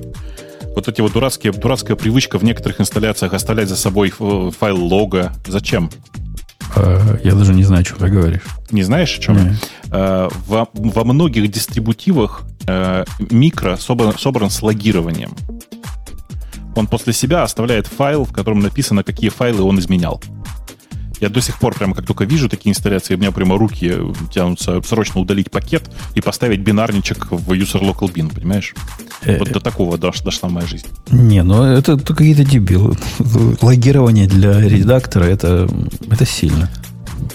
Ну, на самом деле, таких примеров довольно много, но вообще, конечно, микро неплохо как редактор. Он, конечно, при- прям э, требует отдельной установки. Но тут, видишь, есть такой момент, что э, ты же с микро не сможешь отредактировать файл на сервере, который где-то там далеко. Не знаю. Во-первых, для меня это не такой частый use case, это раз. А во-вторых, э, не знаю, может, у него есть плагинчик для SCP, который сейчас как раз э, убить собираются. Слышал, Бобок, SCP на. Наш SCP собираются грохнуть. Я даже эту тему не стал ставить, потому что еще грустнее, чем результаты выборов. Эм, да, ну, деп- это, это, конечно, deprecated, чудовищно, да. deprecated SCP. Это вообще, это, это в Ubuntu, по-моему, только до такого могли додуматься. Ну, все-таки остается AirSync пока, он никуда не делся. Так как нафиг ваш арсинг? Всю жизнь деды наши э, SCP копировали, отцы наши SCP копировали. А мы не можем, что ли? Ну, деды SCP не копировали все-таки, он на ламповых компьютерах слишком медленно работал. Но да, э, это, конечно, ну, тяж- тяжело, на самом деле, воспринять. Как, как это мы будем жить в мире, в котором нет SCP? Сказали, бы, что еще кур мы тоже закроем, потому что нафиг нам кур, когда такой есть модный HTTPI на питончике написанный и, и все такое. Ну, убьем кур к чертовой матери. Давайте его тоже за... Вегет, вегет наше все. Ну, в Вегет прекрасен, что вы. В Вегет, да. А в Вегет, меня, кстати, удивило в... Я знаю один дистрибутив, один видел дистрибутив, в который Вегет стоит по умолчанию, а Корл не стоит. А, на- какой? Альпайн называется. Ну, это же вкусовщина. В смысле, многим просто нравится вегет. Не-не, это, это- это не надо называть э, дичь вкусовщины. Это дичь. Ладно, хорошо. То есть есть, вкус, есть два вкуса, твой и неправильный, да? Совершенно Я верно. понял. Совершенно верно. Есть наше все, есть Корл, который ну, настолько же должен везде стать как какой-нибудь э, VI везде. Мы все знаем, что запускаешь новый, новый компьютер, там V можно написать. Правильно? И curl можно Да. написать. А те, нет, не, не- не- нельзя. Не, не везде. Э, Ну, вот это, кстати, одна из причин, по которой Emacs, а не- а не VI. Потому что, в смысле, не- а не Vim. Потому что Vim работает э, только если его поставить отдельно, а Emacs можно ходить просто куда угодно. Ну, его тоже ставить надо. Если, Нет, только на твоей машине. Ну да, ну ставить надо. Это не, не из коробки Да, да, идет. на, на твоем компьютере. Не на сервере, а на твоем компьютере. А вот это вот твоя странная идея, ходить Emacs куда уг- Ты действительно этим пользуешься? То есть Да, да, уда- удаленно Emacs редактируешь файлы, ты такой борзый. Ну да. Да. Причем я так делаю последние лет 15-20, наверное, что-то такое. Поэтому И чего, хорошо получается? Не бывает такого, что файл не на том компьютере за, заредактировал. нет, не бывает. А, а ведь просится такой use case, не там конфиг поправил. Там, знаешь, как бы там же вся прелесть Emacs в том, что он как бы, ну, э, сквозной. В том смысле, что если я открыл э, файл, например, где-то на удаленном компьютере, а потом вызвал функцию открыть мне здесь же, в этой точке eShell, это в смысле, ну, shell, написанный на, на, на Emacs, то он откроется реально на том компьютере. Понимаешь? Э, И, ну, как бы все вот эти вот, все то, что это все насквозь связано, очень сильно облегчает тебе жизнь. Я, когда уходил с прошлой своей работы из Израиля, когда переезжал в Америку, брал интервью, ну не интервью, а передавал дела чуваку, но заодно мне сказали, ну проверь, как он вообще покатит вместо тебя. И чувак был поражен тем, говорит, ну ты, говорит, он, он такой умный, такой умный, но почему ты на, на Emacs не пишешь? Ну как же можно? Ну, ну, пытался меня во время интервью заставить полюбить Emacs. Большая Ну, во ошибка. время интервью это очень странное решение, конечно. Большая ошибка. У него буквально было так, что если ты не пишешь код на Emacs, то вон из профессии. Ну, такой был суровый чувак. Ну, видишь, тут еще такой момент есть, что э, все Emacs используют очень по-разному. То есть литер или просто все его используют очень по-разному. А если все его используют по-разному, то непонятно, какой способ нормальный. Вот у VS Code все очевидно. Там типа для всех написан уже, написано уже, как правильно жить. Э, И, ну вот. и это ведь прекрасно. Нам- ведь с Лехой нравится, когда ничего настраивать не надо. А тут он в Emacs пошел. Ну, Не, ну там есть такие opinionated наборы, там тот же Doom, вот, про который Вовок уже упоминал. То есть там как раз типа Doom это по сути VS Code на базе там Emacs, в котором просто все уже настроено за тебя. То есть там не надо думать, как там что с чем совместить, как все, что куда подключить. Просто говоришь, я хочу, чтобы у меня редактировался, не знаю, Java. Хоба, у тебя редактируется Java. Ну, а когда тебе понадобится у language сервера параметры подкрутить, ты знаешь, где их подкручивать? Конечно, MX, и там ищешь переменную. А, Причем он не шутит, чтобы вы понимали. Оно реально так и работает. Там, там реально, там можно во все вот эти кишочки, все везде можно потыкать. То есть там реально в- в- абсолютно во все можно залезть. Ты можешь переписать функции на лету, например, если, там, э, функция, если функция какого-то модуля не работает, ты можешь переписать. Э, Просто это прекрасно. Это, это по сути большой REPL. То есть Emacs это большой м, Да, причем все, включая непосредственно редактирование текста, тоже на этом же репле и написано. а картинку, Вот. которую А ты нам показываешь, это, это типа как сделать из Emacs VS Code? Нет, это то, как у меня выглядит э, Emacs прямо сейчас вот открытый. В смысле, тут VS кода особенного нет, это скорее VS код в этом смысле копирует Emacs, потому что этот вот вид э, Emacs появился лет, наверное, за 10 до появления VS кода. Ну, что, практически меня убедили по- поставить Emacs. Ну, тебе не надо. Всего-то Подожди, Главное, 15 с лет шоу. Да, мы, мы с Лехой договоримся, замутим стрим, и ты, значит, а там будет типа степ-бай-степ гайд, как установить Emacs. Э, И за 2-2,5 часа ты, в общем, добьешься того же результата. Ну, ну вот, вот это меня... Я, я вот осознаю прелесть абстрактных вещей, но абстрактная вещь, на которую мне надо два с половиной часа потратить, для того, Ну, это чтобы же получить... шутка. Ладно, полтора часа. Ну, наверняка полтора Нет, часа ну, это зависит от быстродействия компьютера на самом деле. Может, быстрее установится. Не, ну с Emacs, говорю, с Думом ты начнешь, ну, как, как с VS кодом установил, и все работает. Ну, то есть ты реально не, не особо паришься. Так вообще. с VS кодом не так. С VS кодом установил, а потом смотришь, опаньки, комплешн не работает. А что так? А, тут параметр для Go не такой, как у них в дефолте, надо пойти поменять. Пошел поменял. А потом смотришь, снизу полосочка красненькая или синенькая, какая у них была. Как же ему тему поменять? И, и идешь, находишь, где тему менять. Нет, тоже не, не 5 копеек. Э, с настройкой ID я вот совсем не заморачиваюсь, потому что там настроить ничего такого нельзя все равно. Это, Это... Там и настраивать ничего не надо, все и так не работает. А автор статьи сказал, кстати, что тяжело сконфигурировать для некоторых задач IntelliJ, он сказал, для некоторых задач. А, а он там бред рассказывает дальше про какие задачи. Говорит, вот, говорит, я не знал, как файл-вотчеры настроить. Ну, так э, как, как это можно не знать? Так он выше, кстати, хвалил за файл Watcher. Он сказал, так круто, можно на файл Watcher настроить все, что хочешь. Типа, что сделать с файлом после того, как ты его поредактировал, сохранил или что-то туда напечатал. Мне кажется, как раз здесь-то Vim нормально работал. То есть здесь как раз в IntelliJ, я думаю, это сделать тупо сложнее и, и, и, наверное, действительно непонятнее. И опять вот это, вот это грязный пинок в бок ее по поводу использования памяти. Пусть использует, что хочет, пусть жрет все, что есть. Это так, это как, не знаю, это как люди, когда покупают не знаю, V8 компрессорный какой-нибудь Range Rover, говорят, не, что-то, что-то расход у него большой. Конечно, большой, блин, потому что это такая датская машина. Не, есть большой, есть большой, понимаешь, с разными буквами B. Тут мне завезли недавно pull request э, для ремарка, который делает э, ничего такого вот фантастического не делает. Э, он действительно там много кода и в многих файлах, но по большому счету это прикручивает поиск по комментариям нормальный такой pull request. Я пытаюсь его за, зачекаутить в ID. Догадайся, догадайся, Леха, что происходит. Вообще ничего не происходит, виснет. Прямо ID виснет. Потом мне подсказали добрые люди, говорят, ну, чувак, у тебя всего 2 гигабайта хипа на ID.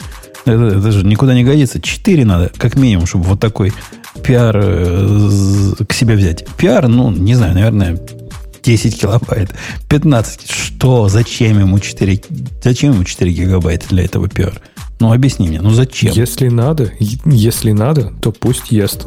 Да я дал, у меня 32 на компьютере, 64, по-моему, даже. Я уже потерял счет, сколько у меня на компьютере. А и что, тебе жалко тогда эти 4? Не, понимаешь, она же не растет э, там линейно. Она в какой-то момент насытится и остановится, и потом будет открывать все, что угодно уже.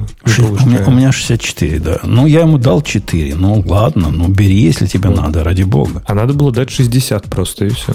60. Это вообще никогда мне не доходило до garbage коллектора. Только во время ребута. Garbage коллектор при помощи ребута. Окей, okay, окей. Okay. Ну что, у нас тут есть такая странная тема, на которой ты, Бобук, выступил, и мы все, видимо, должны быть просветленные от того, что какой-то Анну, который переписка какого-то Пиджу, Пиджула, и, и это вообще о чем? Это, это где? Это, это куда коней запрягать?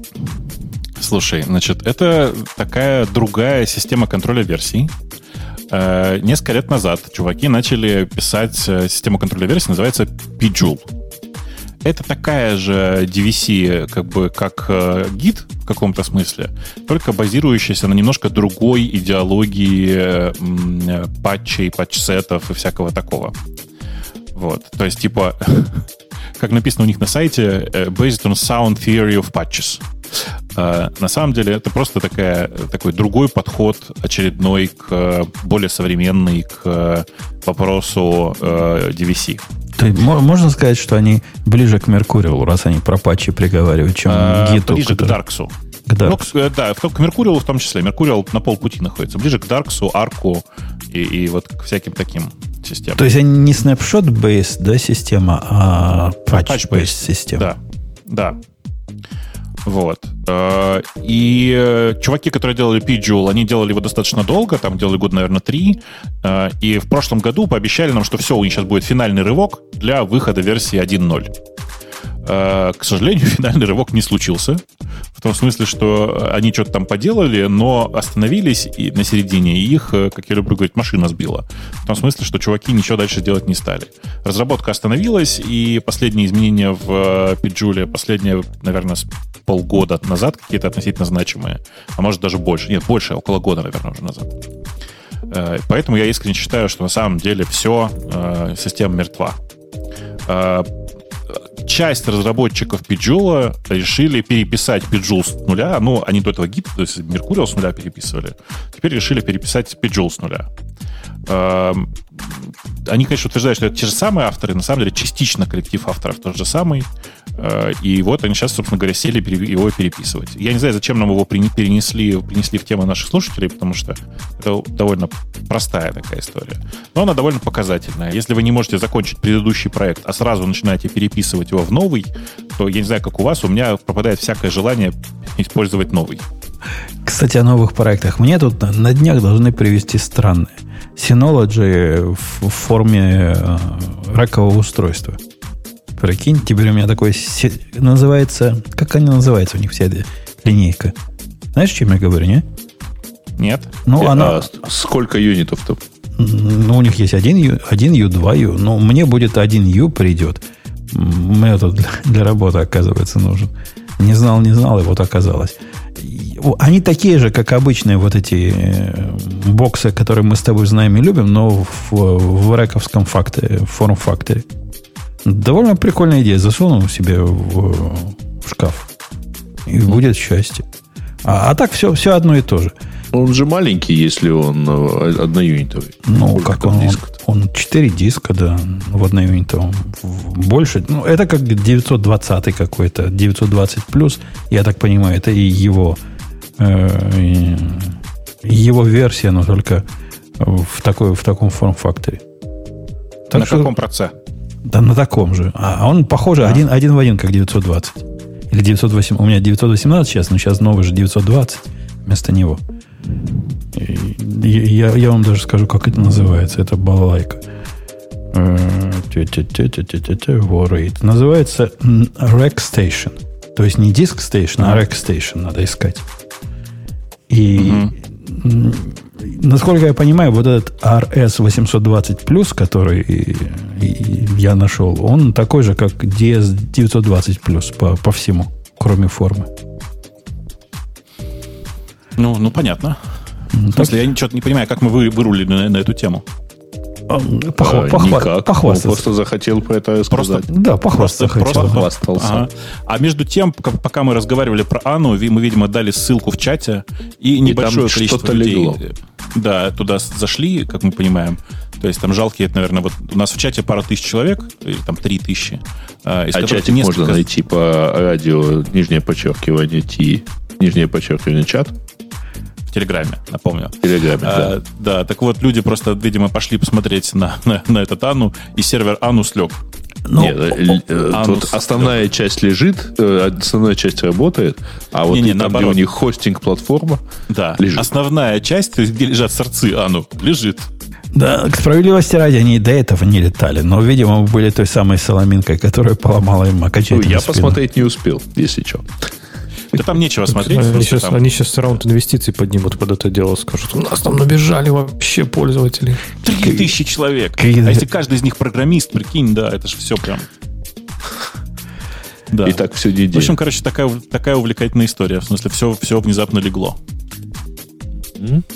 У нас есть тема, которая явно, э, ну, поскольку с DevTool, то наверняка для Лехи. Там все такие темы, которые тебе нравятся. Как победить баги быстрее, жестче и прямее. Ты читал такую тему? Как, как с багами бороться? Не читал, но DevTool я люблю. Там типа 10 наблюдений, которые сделали меня более лучшим программистом. 6 привычек, которые я поменял, чтобы написать более качественный код. Поэтому там 10 причин, почему номерные статьи лучше индексируются Гуглом. Ага. И а да. я вот лично читаю, э, сразу посмотрел в правую колонку, а там профиль э, подписан. Experienced Ruby JavaScript Developer. И, и... Э, меня другое парит, что это чувак э, из Екатеринбурга, э, и даже не знаю, как на это реагировать.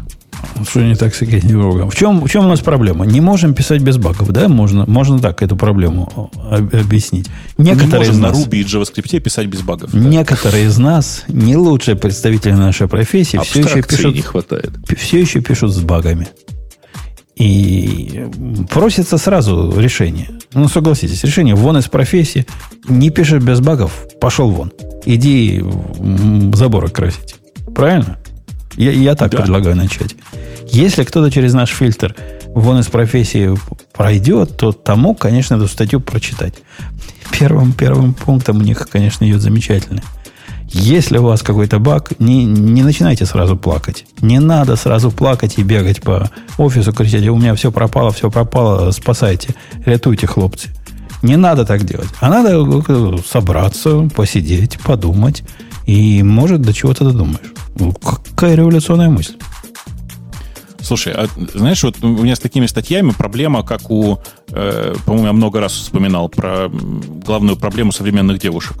Дурацкая мода на длинные пиджаки и свитшоты э, подходит молодой человек, совершенно непонятно, как он к тебе относится. Так вот, тут такая неприятная для меня проблема. Ты смотришь на статью, смотришь на человека и думаешь, м-м, пойти бы на его GitHub на код посмотреть, да? А, а он знаешь, как подписан? Алексей. Леша, это не ты случайно? Леха, ты был? Согласись. Не, я, я бы сразу, не, я бы сразу первый совет дал, что лучше устройте истерику и бейтесь головой об стену, кто-нибудь да поможет. Но это, это, это, это, это пункт номер два. Социальные навыки вместо hard, этих hard skill ов.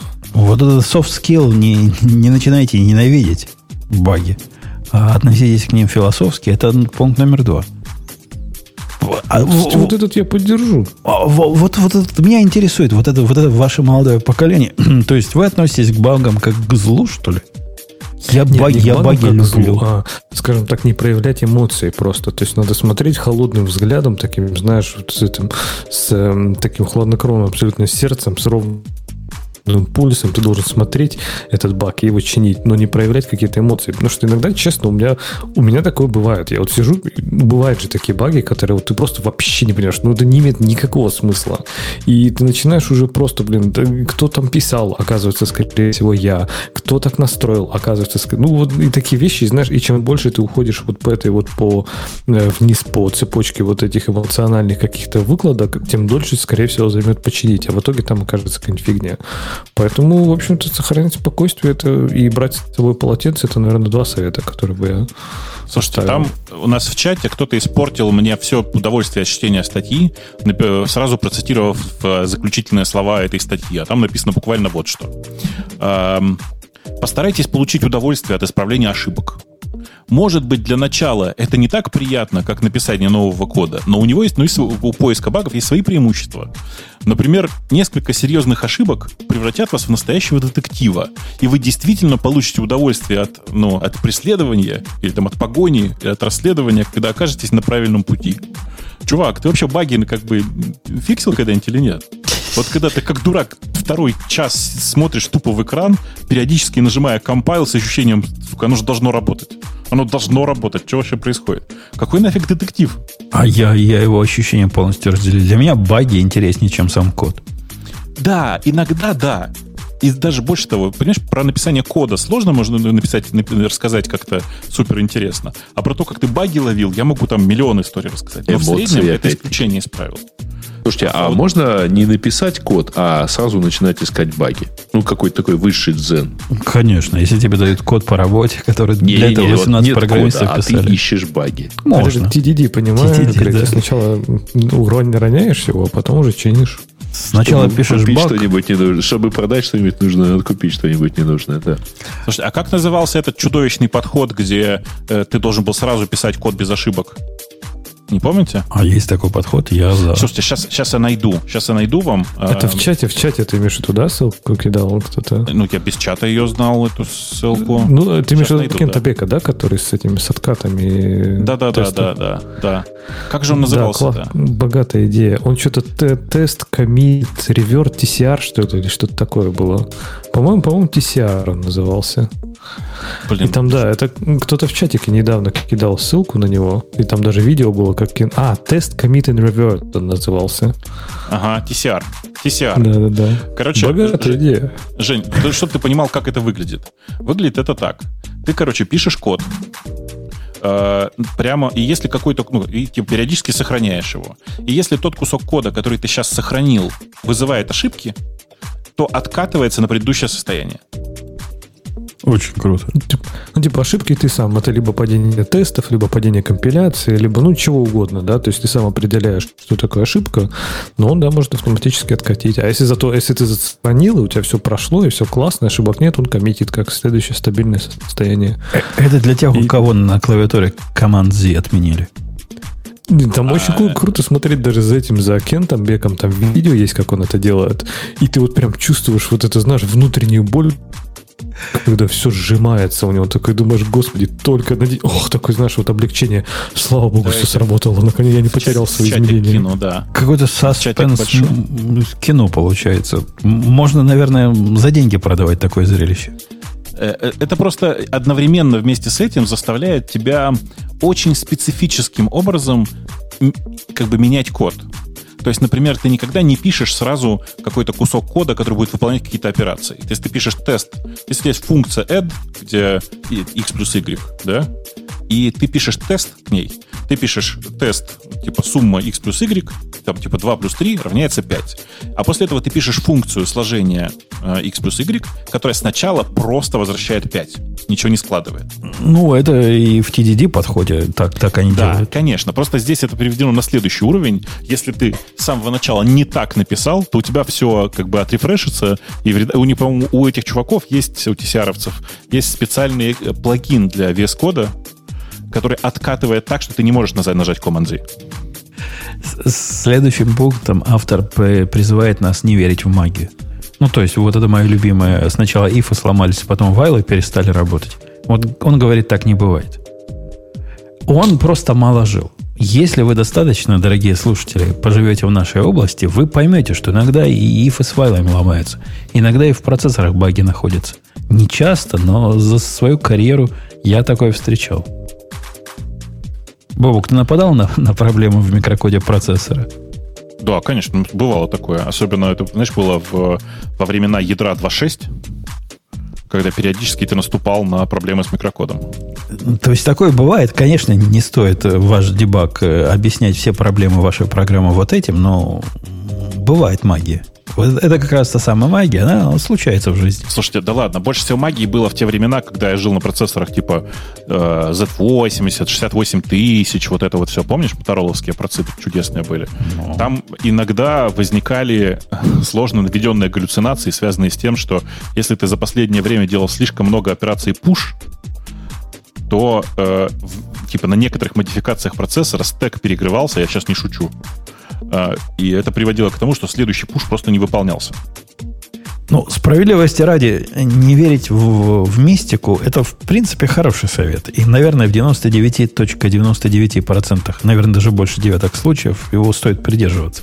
Однако надо помнить, что есть вот тот не нулевой процент, когда э, чудеса случаются. Не, слушай, ну вот про перегретый стек я запомню и буду использовать это в, этих, в следующий раз, когда что-нибудь не работать. Почему у тебя там программа падает? Да блин, стек перегрелся просто. Ну, Аккурат, там реально так и было, понимаешь? Там реально так и было. Это в, не, в нелегальных копиях процессора 68 тысяч, который ставился в некоторое оборудование, была такая история. Там просто операция push выполнялась в 4 раза больше, чем операция перемещения э, между, между э, сегментами памяти. Такая оптимизация для пуша была. Так вот, просто этот блок перегревался.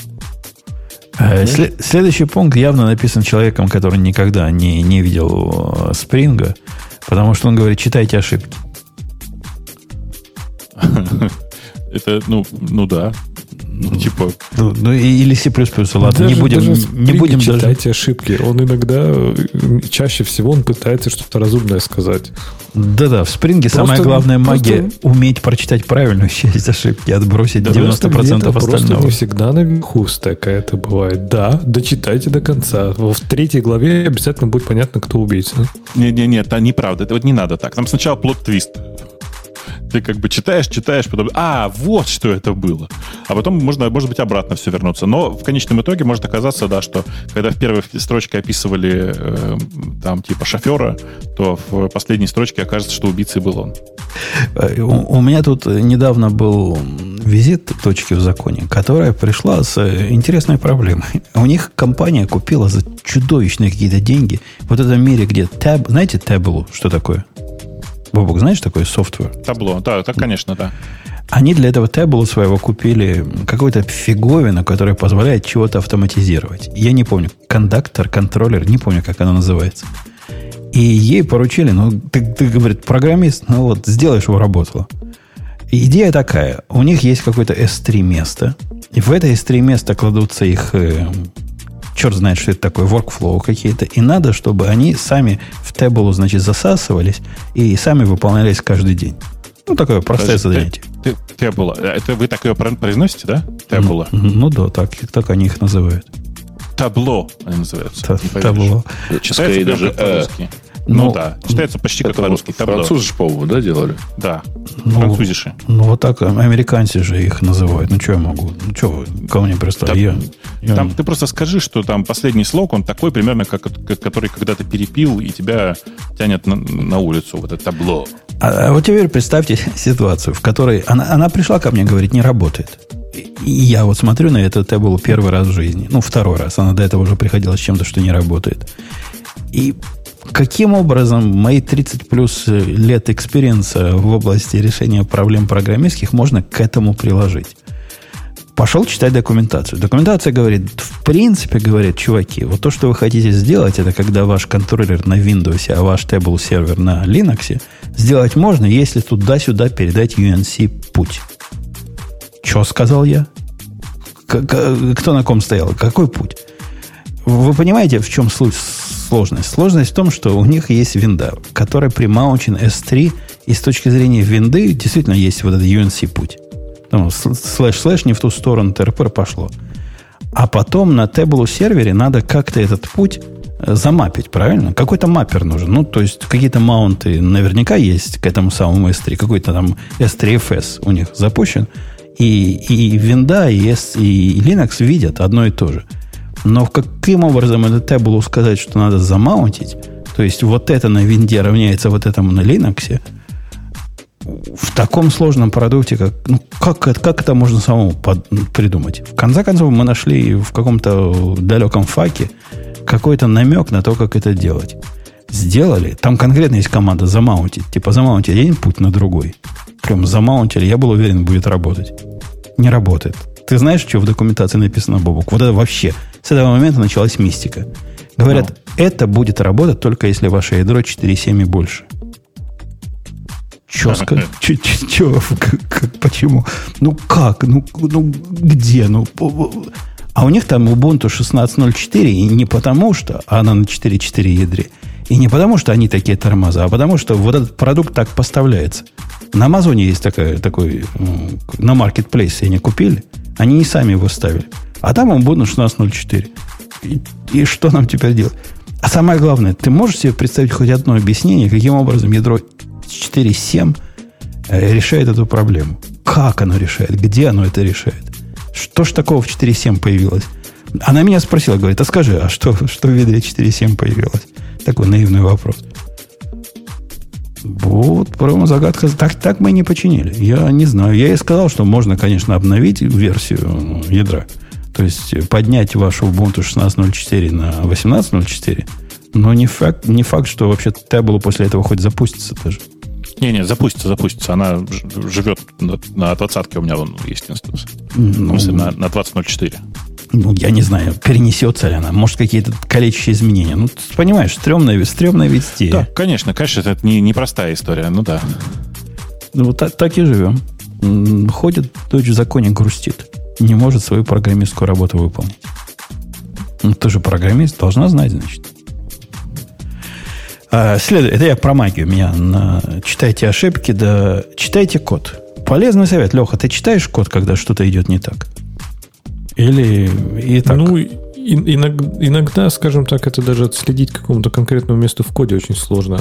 А иногда даже бывает не то, что вредный Читать код всегда полезно читать. Но иногда место, где баг проявляется и где он происходит, это совершенно разные вообще места. Но вообще, конечно, читать код полезно. Это я здесь его полностью поддерживаю. Но, скажем так, не всегда ищите ошибку там, где, э, например, stack trace говорит. Потому что это как искать, не знаю, там, где светло, а не там, где потерял. То есть чаще, может быть, запросто проблема-то не там быть. Дальше он предлагает э, воспользоваться армейским подходом. Армейский подход – это чинить там, где, наверное, поломал. Где трогал, там и чини. Часто, часто, часто это не так вообще. Да. Тоже, да, мне кажется, такой не, не совсем применимый совет. Это как, помните, старая шутка была, да, что если бы программисты писали романы, когда там в первой главе кто-то убрал забор, а потом туда должен был опереться персонаж в шестой главе, и в итоге он упал, сломал руку там и так далее. Так что не всегда. Следующим пунктом он пишет то, что, на мой взгляд, надо писать первым единственным пунктом. Добейтесь того, что ваши баги reproducible.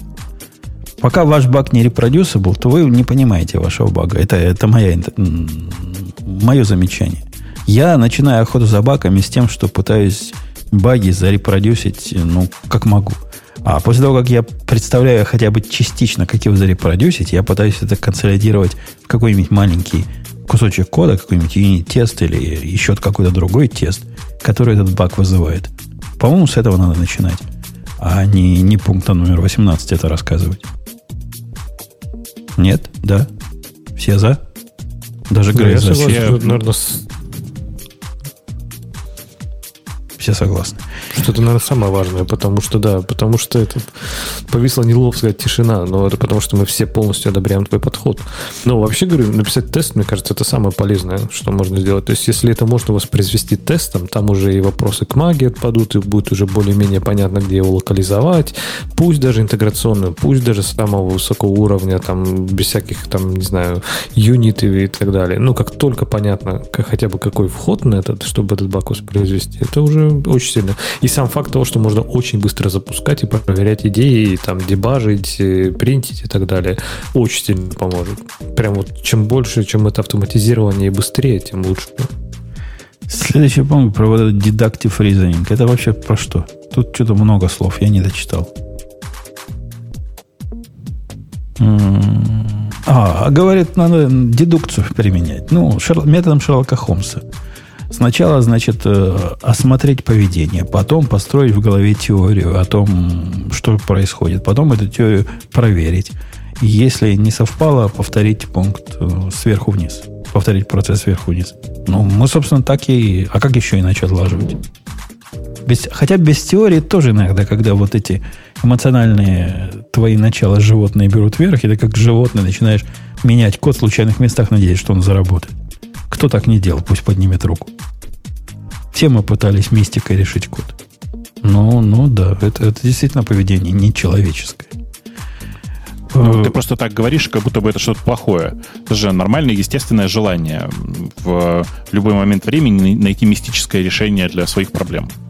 Не, я помню, у меня были примеры, когда на при добавлении переменной просто, например, в код, пустой перемен, там типа x, int x равно 1, э, как это меняло проблему, потом, ну там хорошо, чуть посложнее, вызов функции, скажем так, что-то, что компилятор не мог оптимизировать, э, типа чинило проблему совершенно в другом месте. Оказалось, проблема тайминга была просто, что с этой штукой эта функция работала чуть дольше, чем нужно, естественно, она, тест работал дольше, естественно, там, не знаю, то, что нужно, там, да, assert запускался на миллисекунду, на микросекунду позже, естественно, он падал. А если этот вызов убрать, он проходил. Ну, Да. ну, так что... А- а добро пожаловать, э, Леха, в мир, так сказать, настоящих языков, где ты на C++ какой-нибудь printf пиндюрил и забыл один параметр дать, а после этого добавление функции абсолютно невидной либо ломает код, либо наоборот его чинит. Ну, потому что стек, знаешь, он так или так стал. И все. Бобок, видал такое в жизни ведь не раз. Конечно, много раз. Много раз. Это Особенно это, знаешь, во времена было GC 296, который очень любил э, а, выравнивать э, куски кода по алайнам, помнишь? У меня, до сих пор, у меня до сих пор есть код, в котором стоят вызовы после функции и комментарий. Не мой код, но есть код. Сказано, ни в коем случае не выбирайте эти функции, потому что все перестанет работать. И у меня до сих пор есть код, в котором написано эти две переменные не убирать, потому что программа замедлится в два раза. Это, правда, работает только на 32-битной сборке, на 64-битной уже такого не было. Но по факту, вот, короче, две лишних переменных ускоряют работу программы в три раза, в два. Хороший Можно было C++. алайнами это сделать. Э, Но это скорее хорошая архитектура Intel. Я бы сказал, в, другом дело. Э, Можно было это почти всегда сделать алайнами, но просто ты синтаксис э, этих э, как бы синтаксис выравнивания переменных по, по, по, по этим по сегментам ты не помнишь, а как вставить просто дополнительную переменную в код помнишь.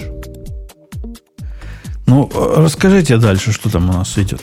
А то я все рассказываю, рассказываю. В новостях? Ну, либо в этой теме, либо на новостях что-нибудь. Хотите дальше это? Тут еще есть 12 пунктов. Как правильно? Да ну, к черту, господи. Ну, я посмотрел, там у чувака код на Руби. Ну, я не знаю. Говорит, смысле, на, мне на, просто скучно его читать. Носите с собой изоленту. Там 11 пунктов. Потому что изолента все можно починить, мы все знаем. Он изоленту или скотч имеет в виду? Ну, Blue Duct Blue. Duct Tape. Изолента, да. А, Blue Duct Tape. Я просто давным-давно людям говорю, что если у вас есть проблемы с э, багами, используйте скотч.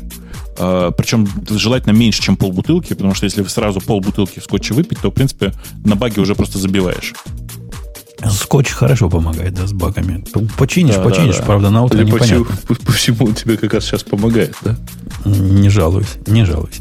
А, давайте пойдем на какую-нибудь другую тему. Вот, Слушайте, а расскажите мне тему про Let's Encrypt. Что там за, за история с Let's Encrypt и андроидом? вот я ее как раз собирался выбрать. Они, судя по всему, э, если этой статье верить, хотят э, жизнь наших пользователей, особенно тех, которые слушают подкаст на андроидах э, не самых последних версий, то есть до 2016 года, сделать совсем чудовищной. То бишь, они хотят отказаться от, э, от э, подписанного своего корневого сертификата, который... Нет, а наоборот. Они хотят не от своего отказаться, от, а от перекрестной подписи с другим э, центром. от того, что у них сейчас перекрестно подписаны, и выпустить свой собственный. Правильно я понимаю? Нет, э, сейчас их, э, сейчас у них и так есть свое, так сказать, э, authority. Но сертификат перекрестно подписан с еще одной системой. Ident- Они хотят отказаться от этой перекрестной подписи и оставить только свой. Во. А и те устройства, которые про это не в курсах, они, значит, заколдобятся. То есть 33... Нет, те устройства, у которых э, не стоит Let's Encrypt как э, вот корневое хранилище. ну, 33% всех Android устройств. Это называется фрагментация платформы. Не-не, это называется дебилы. Наступает. Как можно принять такое решение, когда у тебя 33% рынка андроидов, который огромный, после этого перестанет работать? Это вообще что? Слушай, ну, справедливости ради вообще сейчас не 7.1 э, текущая версия андроида, правда? Я не знаю. Но это э, перестанет работать с, с андроидом младше, ну, там, версии 7 и младше. Да какая разница, 7.1 как- уже. какая она версия, если треть этих устройств еще такие, которые находятся в обиходе? Э, таить устройство-то одно, таить трафика это другое. Ну, то есть, а там не таить трафика, там, если верить статистике, это где-то 5-6% э, аудитории. От 1 до 5% аудитории крупных сайтов. Да ну, черт с ней с аудиторией. Ты понимаешь, если... Какая мне разница, какая активность этой аудитории? Ну да, это аудитория на старых андроидах, пользуется своими старыми андроидами исключительно для того, чтобы радио Ти послушать. Я понимаю, да. Мгм. И после этого она перестанет получать возможность послушать радио Ти. Прямо реально. Они не смогут радио Ти слушать больше. Все. Закончилось для вас радио Ти, дорогие пользователи андроидов э, 7.1. Сливайте воду. Ну, давай мы все-таки это дело проверим. Мы же можем это дело проверить, между прочим. Ну, зачем нам проверять? У нас уже, у нас уже есть специальный фид, который... Это ведь не, не ну, у них и до этого в совсем старых андроидах были проблемы с Encrypt. Мы в свое время для этого выпустили не, э, не Encrypt фид, где прям по HTTP все раздается, а не HTTPS. Как бы противно это не было для окружающих. И у этого фида тысячи пользователей, между прочим, на него подписаны. То есть до сих пор есть какое-то ненулевое количество людей, которые не могут и существующим Encrypt все это прочитать. Бобук, это безобразие, Подожди, а скажи, или нет? Ну, слушай, э? Что ты говоришь?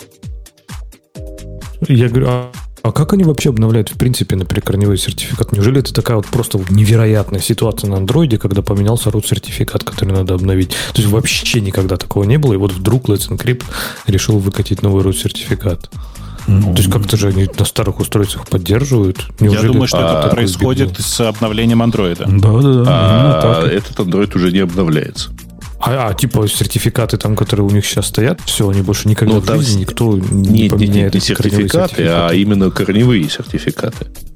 Ну, Ну, я ты- да. что типа их, их никакой никакого способа, так ну тогда их ждут гораздо Слушайте, ну, больше а- проблем. а- апдейтов-то не нету? только Ну вот если сейчас так посмотреть, у нас есть, э, я скажу, 2,5%, э, 2,2% это люди с э, Android 6, а 7,0 у нас примерно у полутора процентов, 0,71, ну точнее где-то еще процент, это э, люди с...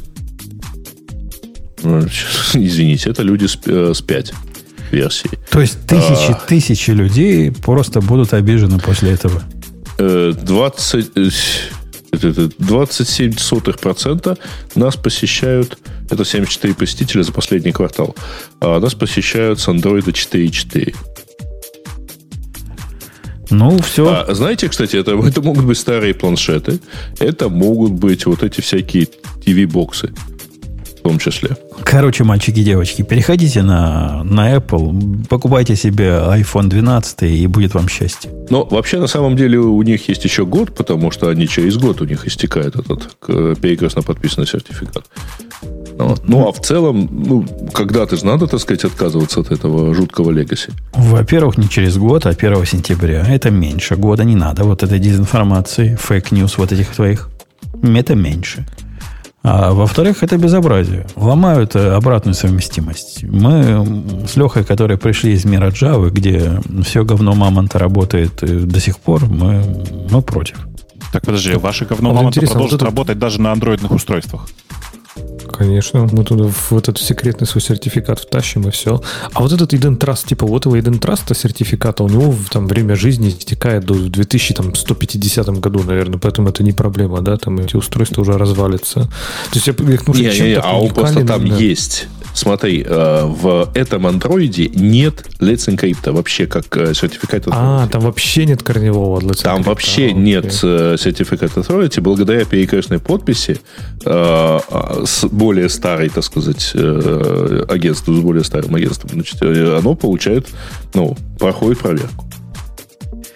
А вообще, да, мальчики и девочки, переходите, пожалуйста, на iOS, потому что вот iOS у нас на порядок меньше очень старых версий.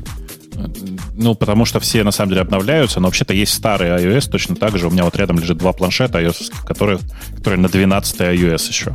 А, девя- А, это девятую не хотел. старая iOS, как ты прекрасно понимаешь. А, а девятую, Наверняка девятую Android хотел iOS? и там поставить галочку, типа игнорировать HTTPS, принимать любые сертификаты. Конечно. Что про- А Старый- может даже там- рутовать не надо. Подожди, там, Просто, старые, наверное, там же старые браузеры.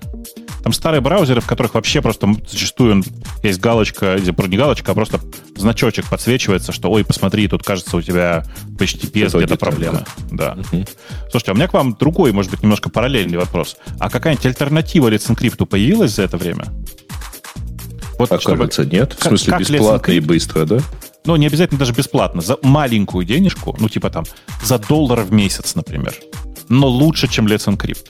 Ну, если ты живешь в экосистеме, если для бизнеса, то да, ответ. И если твой бизнес живет в Амазоне, то да.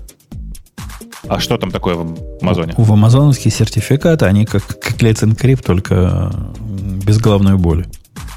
Только по доллару за что? А, подожди, там есть ограничения, кстати, тоже с, вот, по-моему, что там с, со СНИ?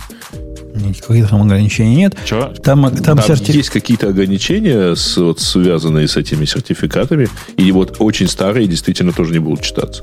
Да нет, там, там, нет. там, во-первых, там, Бобок, отвечая, разницу между Amazon сертификатами и Let's Encrypt, это такой, э, то, чем Let's Encrypt мечтает быть. То есть, э, вообще без э, головной боли. Сертификаты там тоже короткие, но не такие короткие, как э, не трехмесячные, а годовые. Они перевыпускаются сами в зависимости от активности. Если есть активность, сами перевыпустят сертификат, они сами впишутся куда надо. И есть, конечно, маленький, маленький минус. Они не, не даются в руки. Ты не можешь его выпустить и взять куда-то в себе. Ты его можешь только приложить к тем сервисам, которым Amazon решил, что ты их можешь приложить. Ну, к ALB, ELB и всему Ну, такому. понятно, да. Видишь, Но нет, только я, к я сервисам скорее- Амазона. Да, да. Я тут скорее про другое. Для меня, видишь, просто Let's Encrypt заменил самоподписанные сертификаты. Помнишь, когда-то ты каждый раз что-то запускаешь, тебе нужно было выпустить самоподписанный сертификат, поприседать вокруг этого. А сейчас это просто Let's Encrypt. Да тоже за- заколебаешься Let's Encrypt это делать, особенно если ты за периметром работаешь. Э, То ли через DNS резолвить их. Во-первых, это медленно, во-вторых, непросто. Ну, не, не, не. Ты загнул. Ну, все, нет, конечно, это по-прежнему не очень просто, но э, типа все равно это сейчас самый, самый, наверное, общедоступный способ. Большая часть инструкций сейчас Let's Encrypt и все, что с этим связано. Э, Ну и да, если ты поднимаешь HTTP сервер, то странно, э, как бы странно, если ты не можешь настроить Let's Encrypt через через че- через challenge респонсы прям по HTTP. Ты же HTTP сервер поднимаешь, он должен, должен же в интернет торчать. Ну, у них такая Ну, обычно. нет, смотри, в действительности он, конечно, должен в интернет торчать, только если он у тебя торчит через Cloudflare, то у тебя проблемы.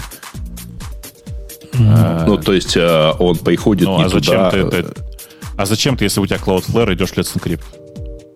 а, чтобы иметь стейкт э, соединение. А, ну, окей. Ну, А, типа, чтобы совсем красиво было. Нет, тут просто можно Cloudflare же заставить все делать. А, Бобу, Нет, кстати, Cloudflare-то все делает. про доллар Ну, за, за штучку ты не прав. Амазонские сертификаты бесплатно, то есть безвозмездно, то есть даром. Да, да, ты их просто, э, их не существует. Ты их не сможешь оттуда никуда утащить. Их можно только к платному продукту, к сильно платным Да. продуктам прицепить, да. Да. Да. Ну вот. А у меня, видишь, типа, просто у меня есть проблема. У меня вот, например, есть место, в котором э, из-за особенностей того, как все устроено, хочется выпускать э, несколько, как бы много Encrypt сертификатов в день. Ну, типа там 4-5 сотен, условно говоря. Я даже готов за это платить. Но ты понимаешь, что Encrypt некуда заплатить. Некуда. Я бы нашему уважаемому спонсору предложил вот так подобного вида сервис для своих э, железок придумать. Ну, ведь круто было бы. А они выпускают Encrypt сертификаты. В каком месте? Ну, внутри их. Внутрях чего? Они могут, ты можешь на них переложить генерацию сертификатов для своих инстансов. Окей, в какое место? Это какой сервис этим занимается? Э, блин, сейчас вот зашел, пытаюсь понять, где оно это у них происходит. Но совершенно точно они мне тут даже чего-то выпускали. По-моему, сейчас я гляну. У них там был, была поддержка вот этого реверс DNS, это я помню. Но чтобы можно было сертификаты, там я такого не видел. Может, добавят? Я в каком-то месте как-то поставил галочку, и они мне после этого э, продолжают присылать сообщение, что да-да-да, мы тебе тут обновили сертификат. Я вот не могу понять, где они мне это сделали. Ну, давайте последнюю тему, пока Грей ищет. Снизим градус гиковости и порадуемся за то, что синклеры вернулись. Как, как, как Z80 назывались вот эти синклеры, да? Спектрум. Spectrum. Спектрум. Синклер так называлась фирма, а Спектрум называлась компания. Но у нас в Таганроге их называли синклерами. модель. Синклерами. Синклеры вернулись, микроши вернулись, БК, э, как 0.1, 10.01. Потому что если так пошло, то Apple 2 вернулись. а там просто Ну, кто этот Apple? была гигантская. Кто эти Apple 2 видел? Мы же говорим про настоящие компьютеры, с которыми мы, мы щупали. Ты еще какой-нибудь Commodore вспомни. А- Atari, да, Atari и Commodore. Да. В- Детство, молодость возвращается. Да, да. Причем самое классное, знаешь что? Что на этом прекрасном устройстве, в принципе, можно замуни- за- за- запустить эмулятор э, спектрума. И будет прямо то, что надо. Осталось еще перенести игры на кассеты. Ага. И спаять Люди- э, собственный адаптер, потому И- что и- там, я- конечно, и выведения эти 40-пиновые. Не-не, я Подожди. видел вчера как раз чувака, который угорает по поводу вот этих э, п- старых игр. Для, для Pi есть набор эмуляторов для всего, для любой платформы. Он, Да, да, есть, есть, да, есть, конечно, RetroPie, э, прям готовый, готовая оболочка, которая запускает эмуляторы практически всего. Всего. И там все почти работает. Мы говорим о Pi 4000, который, если по слухам на это глянуть, то вам скажут, что это как Pi 4, только засунутый внутри клавиатуры. Вообще он... Вы видели, как его разбирают? Он там нифига внутри не Pi 4 борт. Несмотря на то, что здесь написано, там вообще другая, совсем другого. Во-первых, форм-фактор абсолютно другой. Такая длинная плата, которая в раза в два, наверное, э, шире, чем обычная Pi 4 карта. Может, она, по сути, то же самое делает, и процессор там такой же. Но это не просто Pi 4 засунутый туда.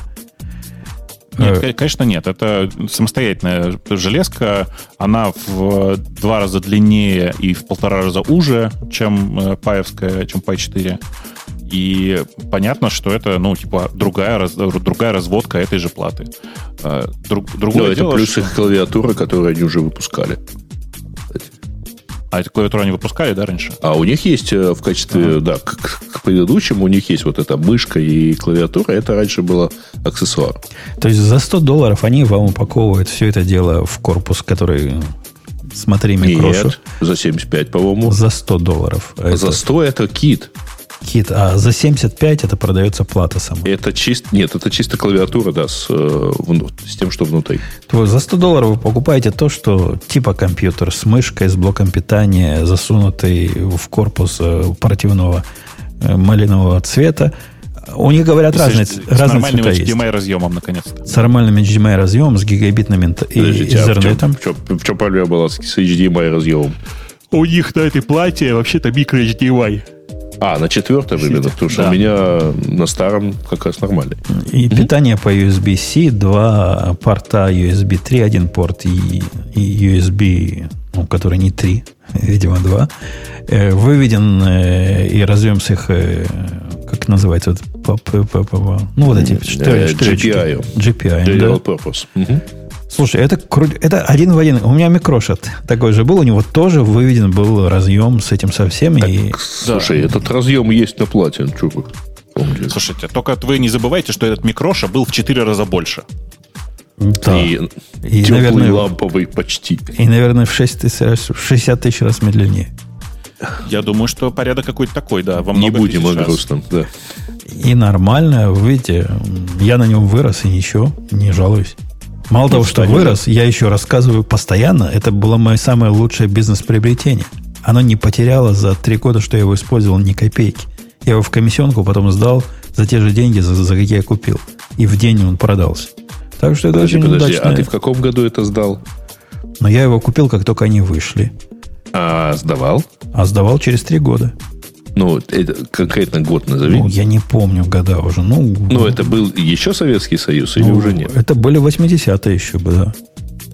То есть ты, в, скажем, в 89-м сдал? Ну, в 86-м, наверное, купил, в 89-м сдал, наверное, да. А, ну я просто хотел покинуть. Инфляция-то какая? Да какая инфляция? В Советском Союзе не было инфляции. Инфляция. Нет, слова такого не знали. Э, По курсу доллара один в один получилось. Точно. И... Ага, 60 копеек, да. 61. Клавиатура форм-фактора, который ну, почти 75%, но не совсем, так 70, наверное, процентов скорее. 68. 68? С половиной. Плюс-минус. Плюс-минус. Функциональные клавиши есть, э, стрелочки есть, э, сбоку ряда, где home, page down, page вот, вот этого нет. Такой нестандартный layout. Клавиатура, говорят, так себе. Ну, по, по ощущениям. Но ну, чего дешевая хотите? пленка, что? Дешевая за, пленочная клавиатура. За 100 угу. долларов. Теперь вопрос вопросов. Мне его сильно хочется купить. Купи. В чем проблема? Проблемы нет. Проблема не в деньгах. Проблема с use case. Вот какой бы мне use case для него придумать? Слушай, а тебе что, первый раз это побегать к solution without a problem?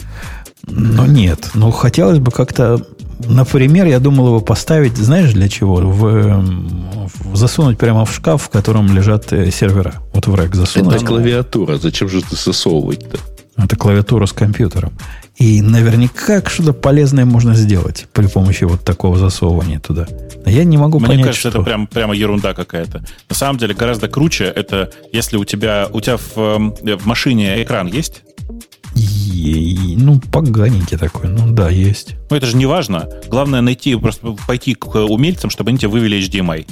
И тогда у тебя в машине будет полноценный компьютер.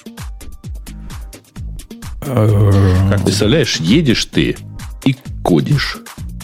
Не, ну это ладно. Стоишь там... в пробке и, и кодишь. Нет, стоишь в пробке и в Пакмана играешь. Уж скорее такой use case.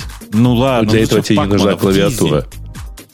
Компанию Codemasters продают, представляете?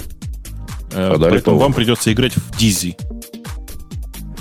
Зря, зря вот такие вот. Я посмотрел на рендеры, люди собираются эту клавиатуру брать и, и раскрашивать под старые цвета. Такие Она, знаете, как круто выглядит, если ее под вот спектрум раз, раз, про, раскрасить. Будет ага, вообще а класс. еще эти непонятные обозначения нанести на все клавиши. Обяза- обязательно, обязательно. Не, надо брать, надо брать. Только вот подскажите мне в чатике, зачем она мне нужна. Я ее, конечно, и так возьму. Но если придумаете, зачем, то я, буду, я пойму, зачем ее включать. А так, для эстетического Слушай, удовольствия. Не, у меня еще лучшая идея есть. Берешь, короче, этот компьютер, а еще покупаешь портативный проектор. И у тебя вместе с собой получается полноценный компьютер с проектором, чтобы играть в ретро-игры. А то, что в нем Wi-Fi есть, это и в Pi 4 был Wi-Fi прямо на борту? Да, ну, Да, было давно уже так. Уже давно так. Ну, окей. Э, не, я, возьму, подключу к телевизору. В Python тоже был. Подключу к я, я, кстати, по поводу телевизора. Попробовал тут жить недавно на телевизоре. Сел к телевизору с лаптопом. Да и думаю, попрограммирую на телевизоре. Слушай, это, это вообще прямо от- отстой. А телевизор хоть 4К? Телевизор 4К, но проблема не в этом. Проблема в том, что сначала я решил без провода. Ну, что я, животное, что ли, на проводе сидеть? То есть у меня есть лаптоп, я хочу им как удаленной клавиатурой пользоваться, а дисплей, чтобы у меня был там. Ну, идея ведь богатая. По-моему, ты, Бобок, рассказал, что ты так программируешь. Или кто, кто-то Ну, у меня раска- так быв- бывало так, но по проводу, конечно, я не, не, не через Apple TV. Первым делом я попытался к Chromecast ам это сделать. Ну, картинку вывести. Уже, Ага. уже смешно, наверное. Вы не представляете, какой Chromecast тормозная хрень. Конкретно тормозная. То есть, если вы думаете до этого, мальчики и девочки, что идея тормоза, то вы попробуйте IDEA через Chromecast запустить. Вот это прямо На еще тот Chromecast, experience. да. Ну да, сильно тормозит, во-первых. Во-вторых, видно, как оно э, повышает разрешение. То есть ты делаешь page down, оно относительно быстро меняется, но пока увидишь все четко, проходит время. Оно мало времени, речь идет о миллисекундах, но раздражает дико. Apple TV был мой второй вариант. Вот с Apple TV вполне можно жить. Вы знаете, Ну, на фоне Chromecast, да. на фоне. Chromecast latency почти нет никакого. Проблема, видимо, только в том, чтобы каждый раз запускать сначала Chromecast, а потом переходить на Apple TV, да? Э, Чтобы почувствовать разницу? Ну да. Ну, Да, Не, в принципе, с Apple TV жить можно, но ну, тоже как-то как, как, как-то так себе. В общем, я не нашел рабочего решения и особого смысла, почему мне 75-дюймовый дисплей нужен. Потому что ну, у него же еще и раз- размер пикселя-то, извиняюсь, не маленький. Оно не видно. Когда сидишь на расстоянии, не знаю, трех метров я сидел от телевизора, в принципе, картинка выглядит достойно. То есть не, не ощущаешь никакой по- проблемы с качеством, но все это, все это как-то странно. Все это как-то не по-человечески. Слушай, я тебе на, на самом деле очень рекомендую попробовать другое. Эм, попробовать код писать, когда ты находишься не перед телевизором, а в VR. Это прямо еще интереснее. Это прям вот реально next gen experience. Это тебя прямо вот хакеры, да? Ну да, да, это прям реально, как ты чувствуешь себя как в фильме «Хакеры». У тебя перед тобой висит два виртуальных экрана, э, не очень высокого разрешения, правда, но все равно. Э, где-нибудь внизу у тебя под ногами еще, значит, исполняется код, и ты на него можешь посмотреть, опустив голову вниз. И всякое такое. Довольно увлекательно, серьезно. Надо какие-то кнопочки, которые ногами нажимать для дебага. Ну, например, например, да, типа перезапуск, э, э, не знаю, перезапуск тестов происходит правой ногой. Хобана. Что-нибудь такое. Э, Любопытно. Но меня останавливает то, что, по-моему, разрешение Full HD, да, или даже меньше 720p вот в этом, который у меня есть. Sony, А тебя? Sony, Sony А, в соневском, да, там 720p всего. Ну, то, ну, да, действительно, Нет, это, как, это, как, как это животное. срамота. Да. Срамота. Посмотри на новые окулусы. У окулусов сейчас есть э, железки, которые даже не требуют подключения к э, компьютеру. Это беспроводные, которые. Это те, которые требуют теперь Facebook аккаунта, иначе тебя блокируют. Ну и что, господи, у тебя Facebook сложно завести, что ли? Заведешь фейковый Facebook еще один. Будет Ладно. называться Умпутун VR. И это будет по-настоящему, все, что ты напишешь, будет характеризоваться как срамота ходячая, да? Да, конечно, с авторизацией Фейсбуком-то. И нет, так он же еще и ходить будет при этом. да. Не, ходить не обязательно. Можно Нет, сидеть. Ногами отлаживать это, это богатая идея. Некоторые им пишут. Давайте пойдем на тему наших слушателей. В чате пишут, фейковые фейсбуки банят. Банят только если ты что-то писать начинаешь, чувак. А если ты писать ничего не начал, а только для логина используешь, еще никого не забанили. Да. А, ну, собственно, первая тема это как раз э, вот это P400. Поэтому пропускаем. Э, self-hosted э, bot API пропускаем. Э, NAT Sleep Streaming. Новый обход, новый метод обхода НАТО и фаервола. А, ну это атака.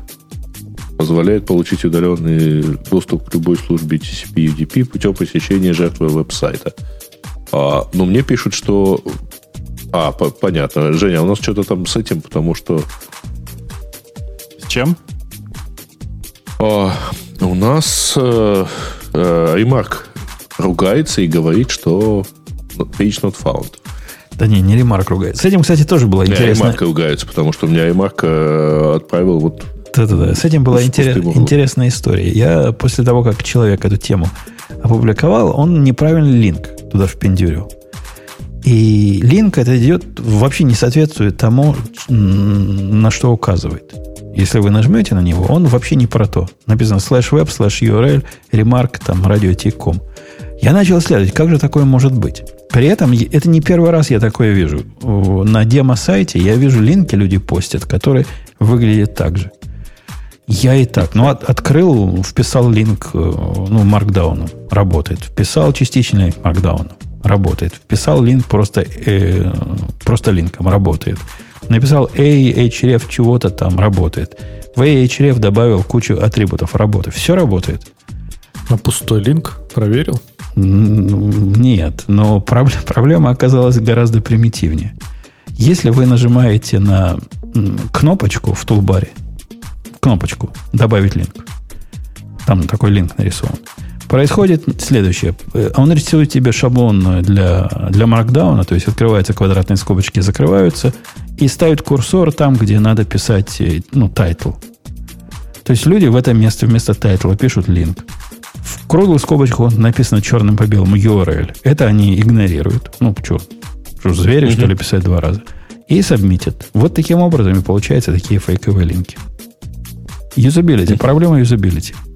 Тебе надо на этой странице написать не 404, а написать, что автор, который разместил эту ссылку таким образом, идиот. Вот и все.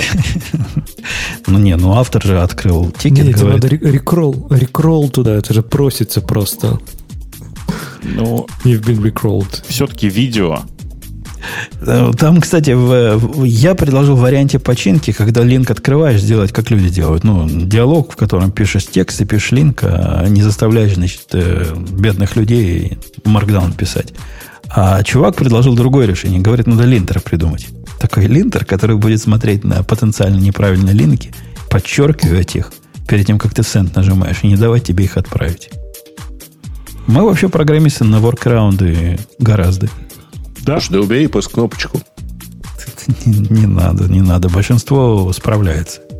Не, Просто, а нафига?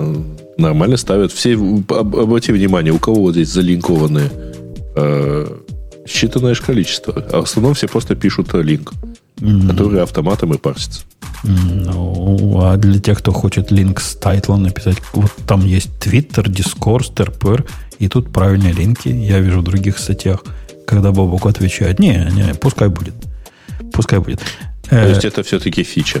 Мгм. но это, это явно не баг, это юзабилити проблема, скорее всего. Ну, а по большому счету ошибка пользователя. Да. Ну, дальше шутка про э, утекший GitHub.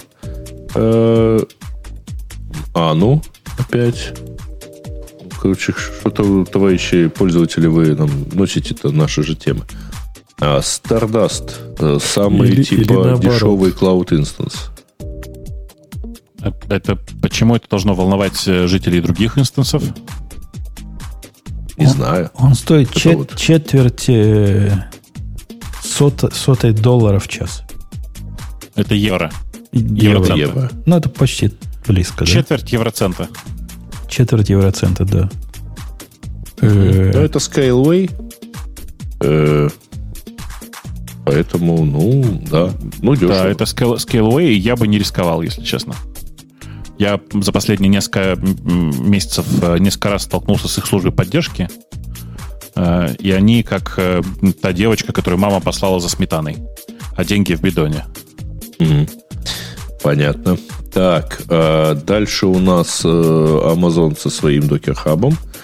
А дальше статья про э, человечную декомпозицию работы. Вы эту статью откроете, просто из интереса. Ну, я по Статья про человечную вижу. декомпозицию работы. Пролистайте, сколько там страниц. Поймите, что, видимо, работа проделана большая, но не для И не человека. человеческая, да? Да. Я всегда, когда такие статьи вижу, всегда на Леху надеюсь. И он же вот такой любит читать. И Ксюша. Но Ксюша вообще не пришла. Подожди, а что сразу я? Я как раз больше не читаю статьи. Когда много текста, я сдаюсь очень быстро. Да я тоже ставлю отметку «не осилил», много букв. Отказ от декомпозиции, делегирование исполнителю, отказ от детального проектирования, группировку, функциональности Ух по ты. сходному... Так оно еще и не по-русски написано.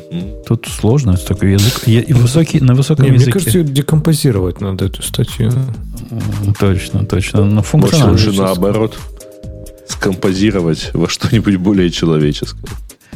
Ну, по декомпозиции обычно увеличивается. Ну, сложно, дорогой Хомер, который нам эту статью выдал, ну, сложно нам ее в процессе прочитать и понять, а до того мы такую длинную не осилили. точно. Если человек соответствует своему нику, то сейчас он сидит и такой ха-ха, ха-ха.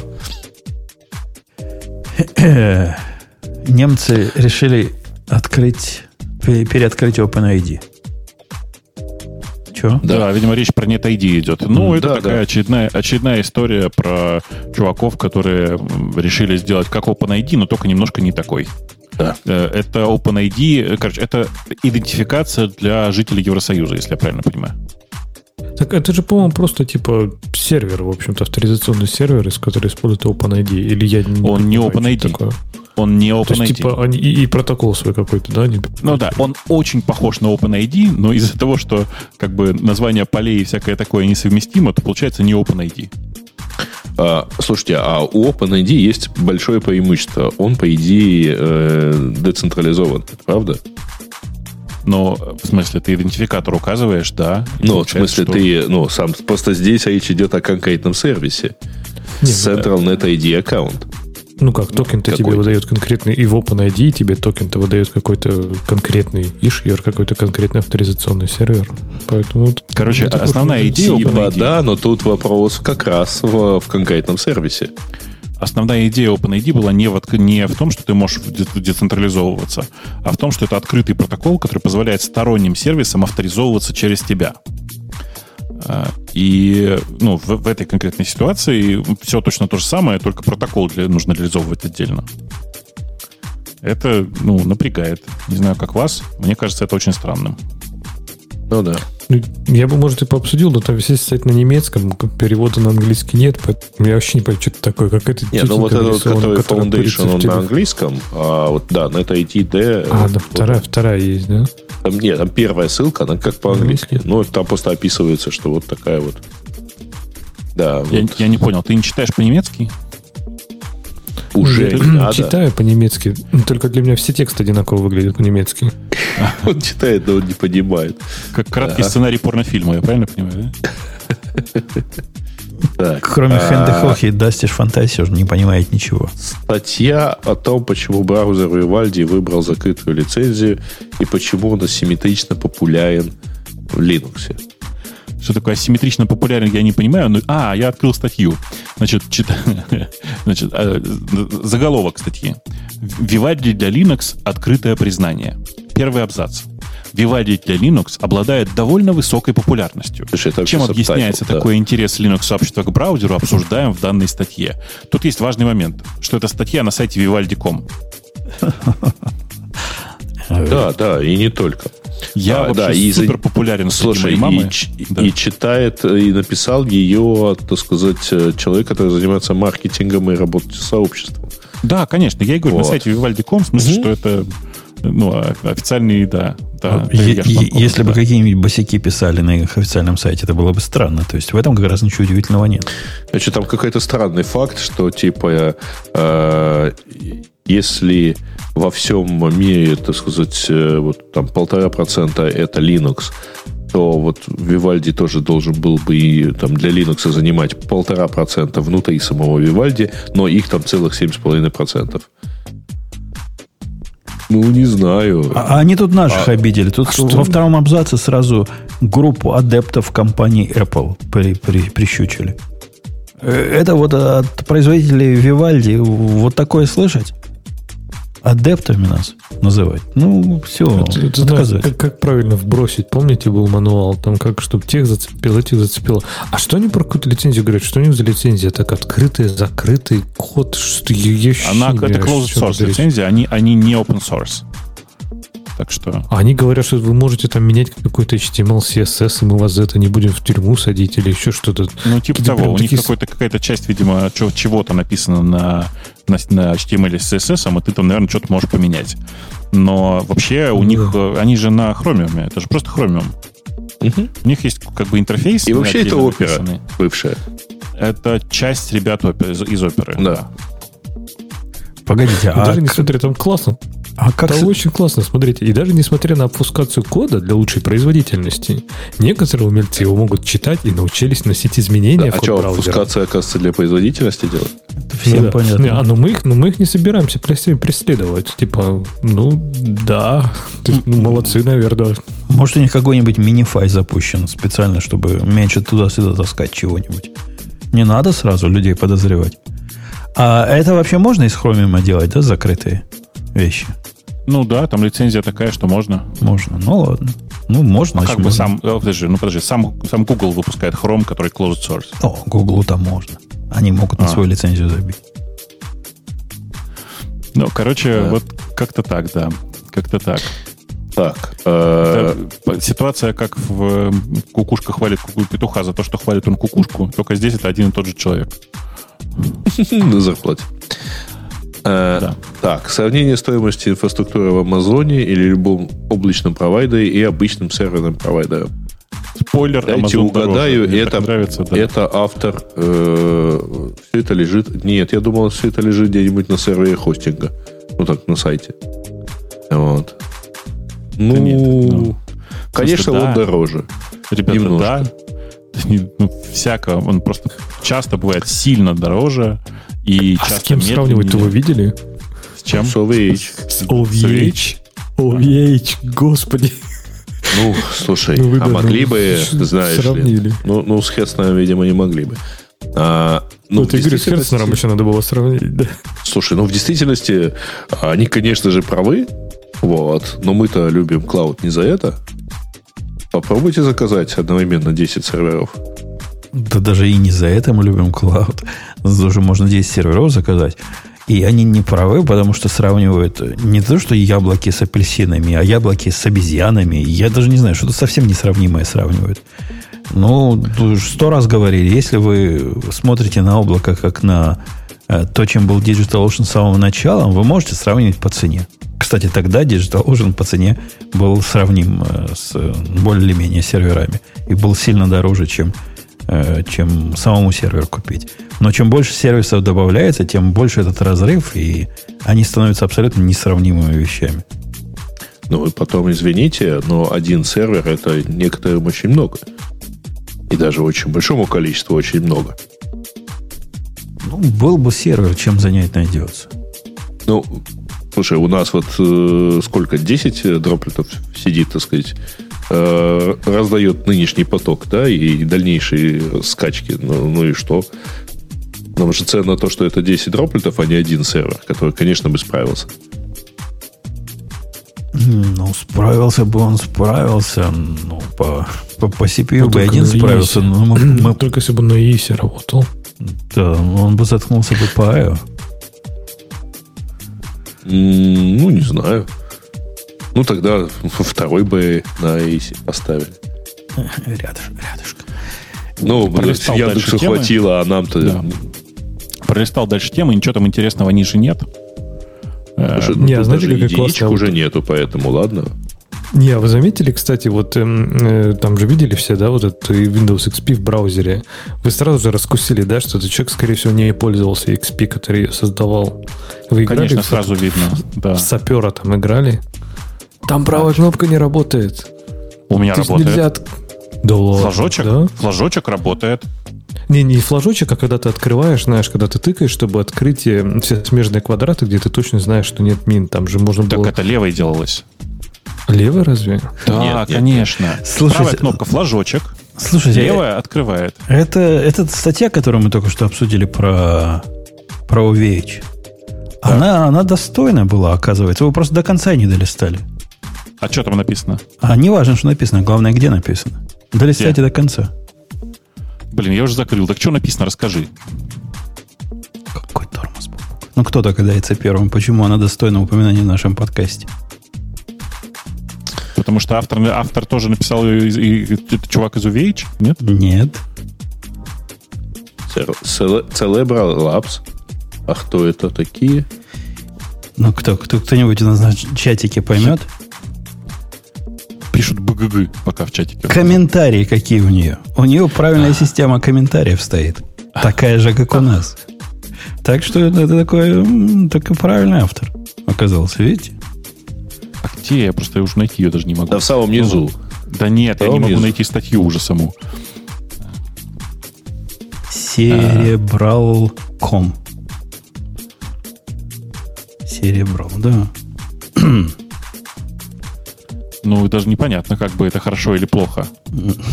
О чем это нам говорит? Ну, видишь, человек ищущий, который не, не останавливается Нашел, перед трудностями, как бы. да, умеет. Смог да. поставить. Все, все путем. Да, а вот этот сайт, который windowsxp.now.sh, он, конечно, сильно видно, что автор вряд ли пользовался на самом-то деле XP, но, тем не менее, конечно, ну, работа как бы проделана большая. Лучше всего работает Winamp. Окей. Okay. Ну что, на этой оптимистической ноте вот таким, таким странным сюрпризом и заканчиваем сегодняшний выпуск. Mm-hmm. Да. А, а у нас будет же внеочередной во вторник? У нас? Ну, если мы соберемся. Просто, я просто хочу, чтобы народ... А, а, во сколько во вторник мы должны собраться бы? А, да как и раньше, в, по-нашему в 8. А, ну, то есть по Москве это будет 9 уже. А, а у вас, я не знаю, 10, по-моему. По, Подожди, 9 вечера, да, по Москве? Да. Да. А это значит 9 до 23 сколько часов? 21, 23, 2 часа. Значит, вместо двух часов в полдень, по моему времени. Понял. Типа понял. Того. Понял. Если соберемся. Вообще это не, не, не обязательно. Ну, в смысле, приятно было бы, но не обязательно. Ну, ну в прошлый раз вдвоем собрались, и ничего. Ну, поглядим. Со, созвонимся, состучимся, и будет видно. А вы приходите к нам. Но в чатике там все, все новости будут по этому поводу. И если да. что будет, И узнаете. в чатик приходите. И в чатик тоже. Все, на этой оптимистической ноте мы с вами до следующей недели. Пока услышимся. Пока. Пока. Пока. Это шоу создано при поддержке Digital Ocean App Platform, новой платформы для построения современных облачных приложений. С App Platform вы можете быстро и легко строить, запускать и масштабировать как приложения, так и статические веб-сайты. Просто укажите свой GitHub репозиторий, и App Platform позаботится об остальном. Благодаря тому, что мы используем нашу собственную инфраструктуру, стоимость такого решения будет значительно ниже. App Platform построена поверх Digital Ocean Kubernetes, что позволит вам мигрировать свои приложения, полностью контролируя инфраструктуру, в том числе используя мощный API.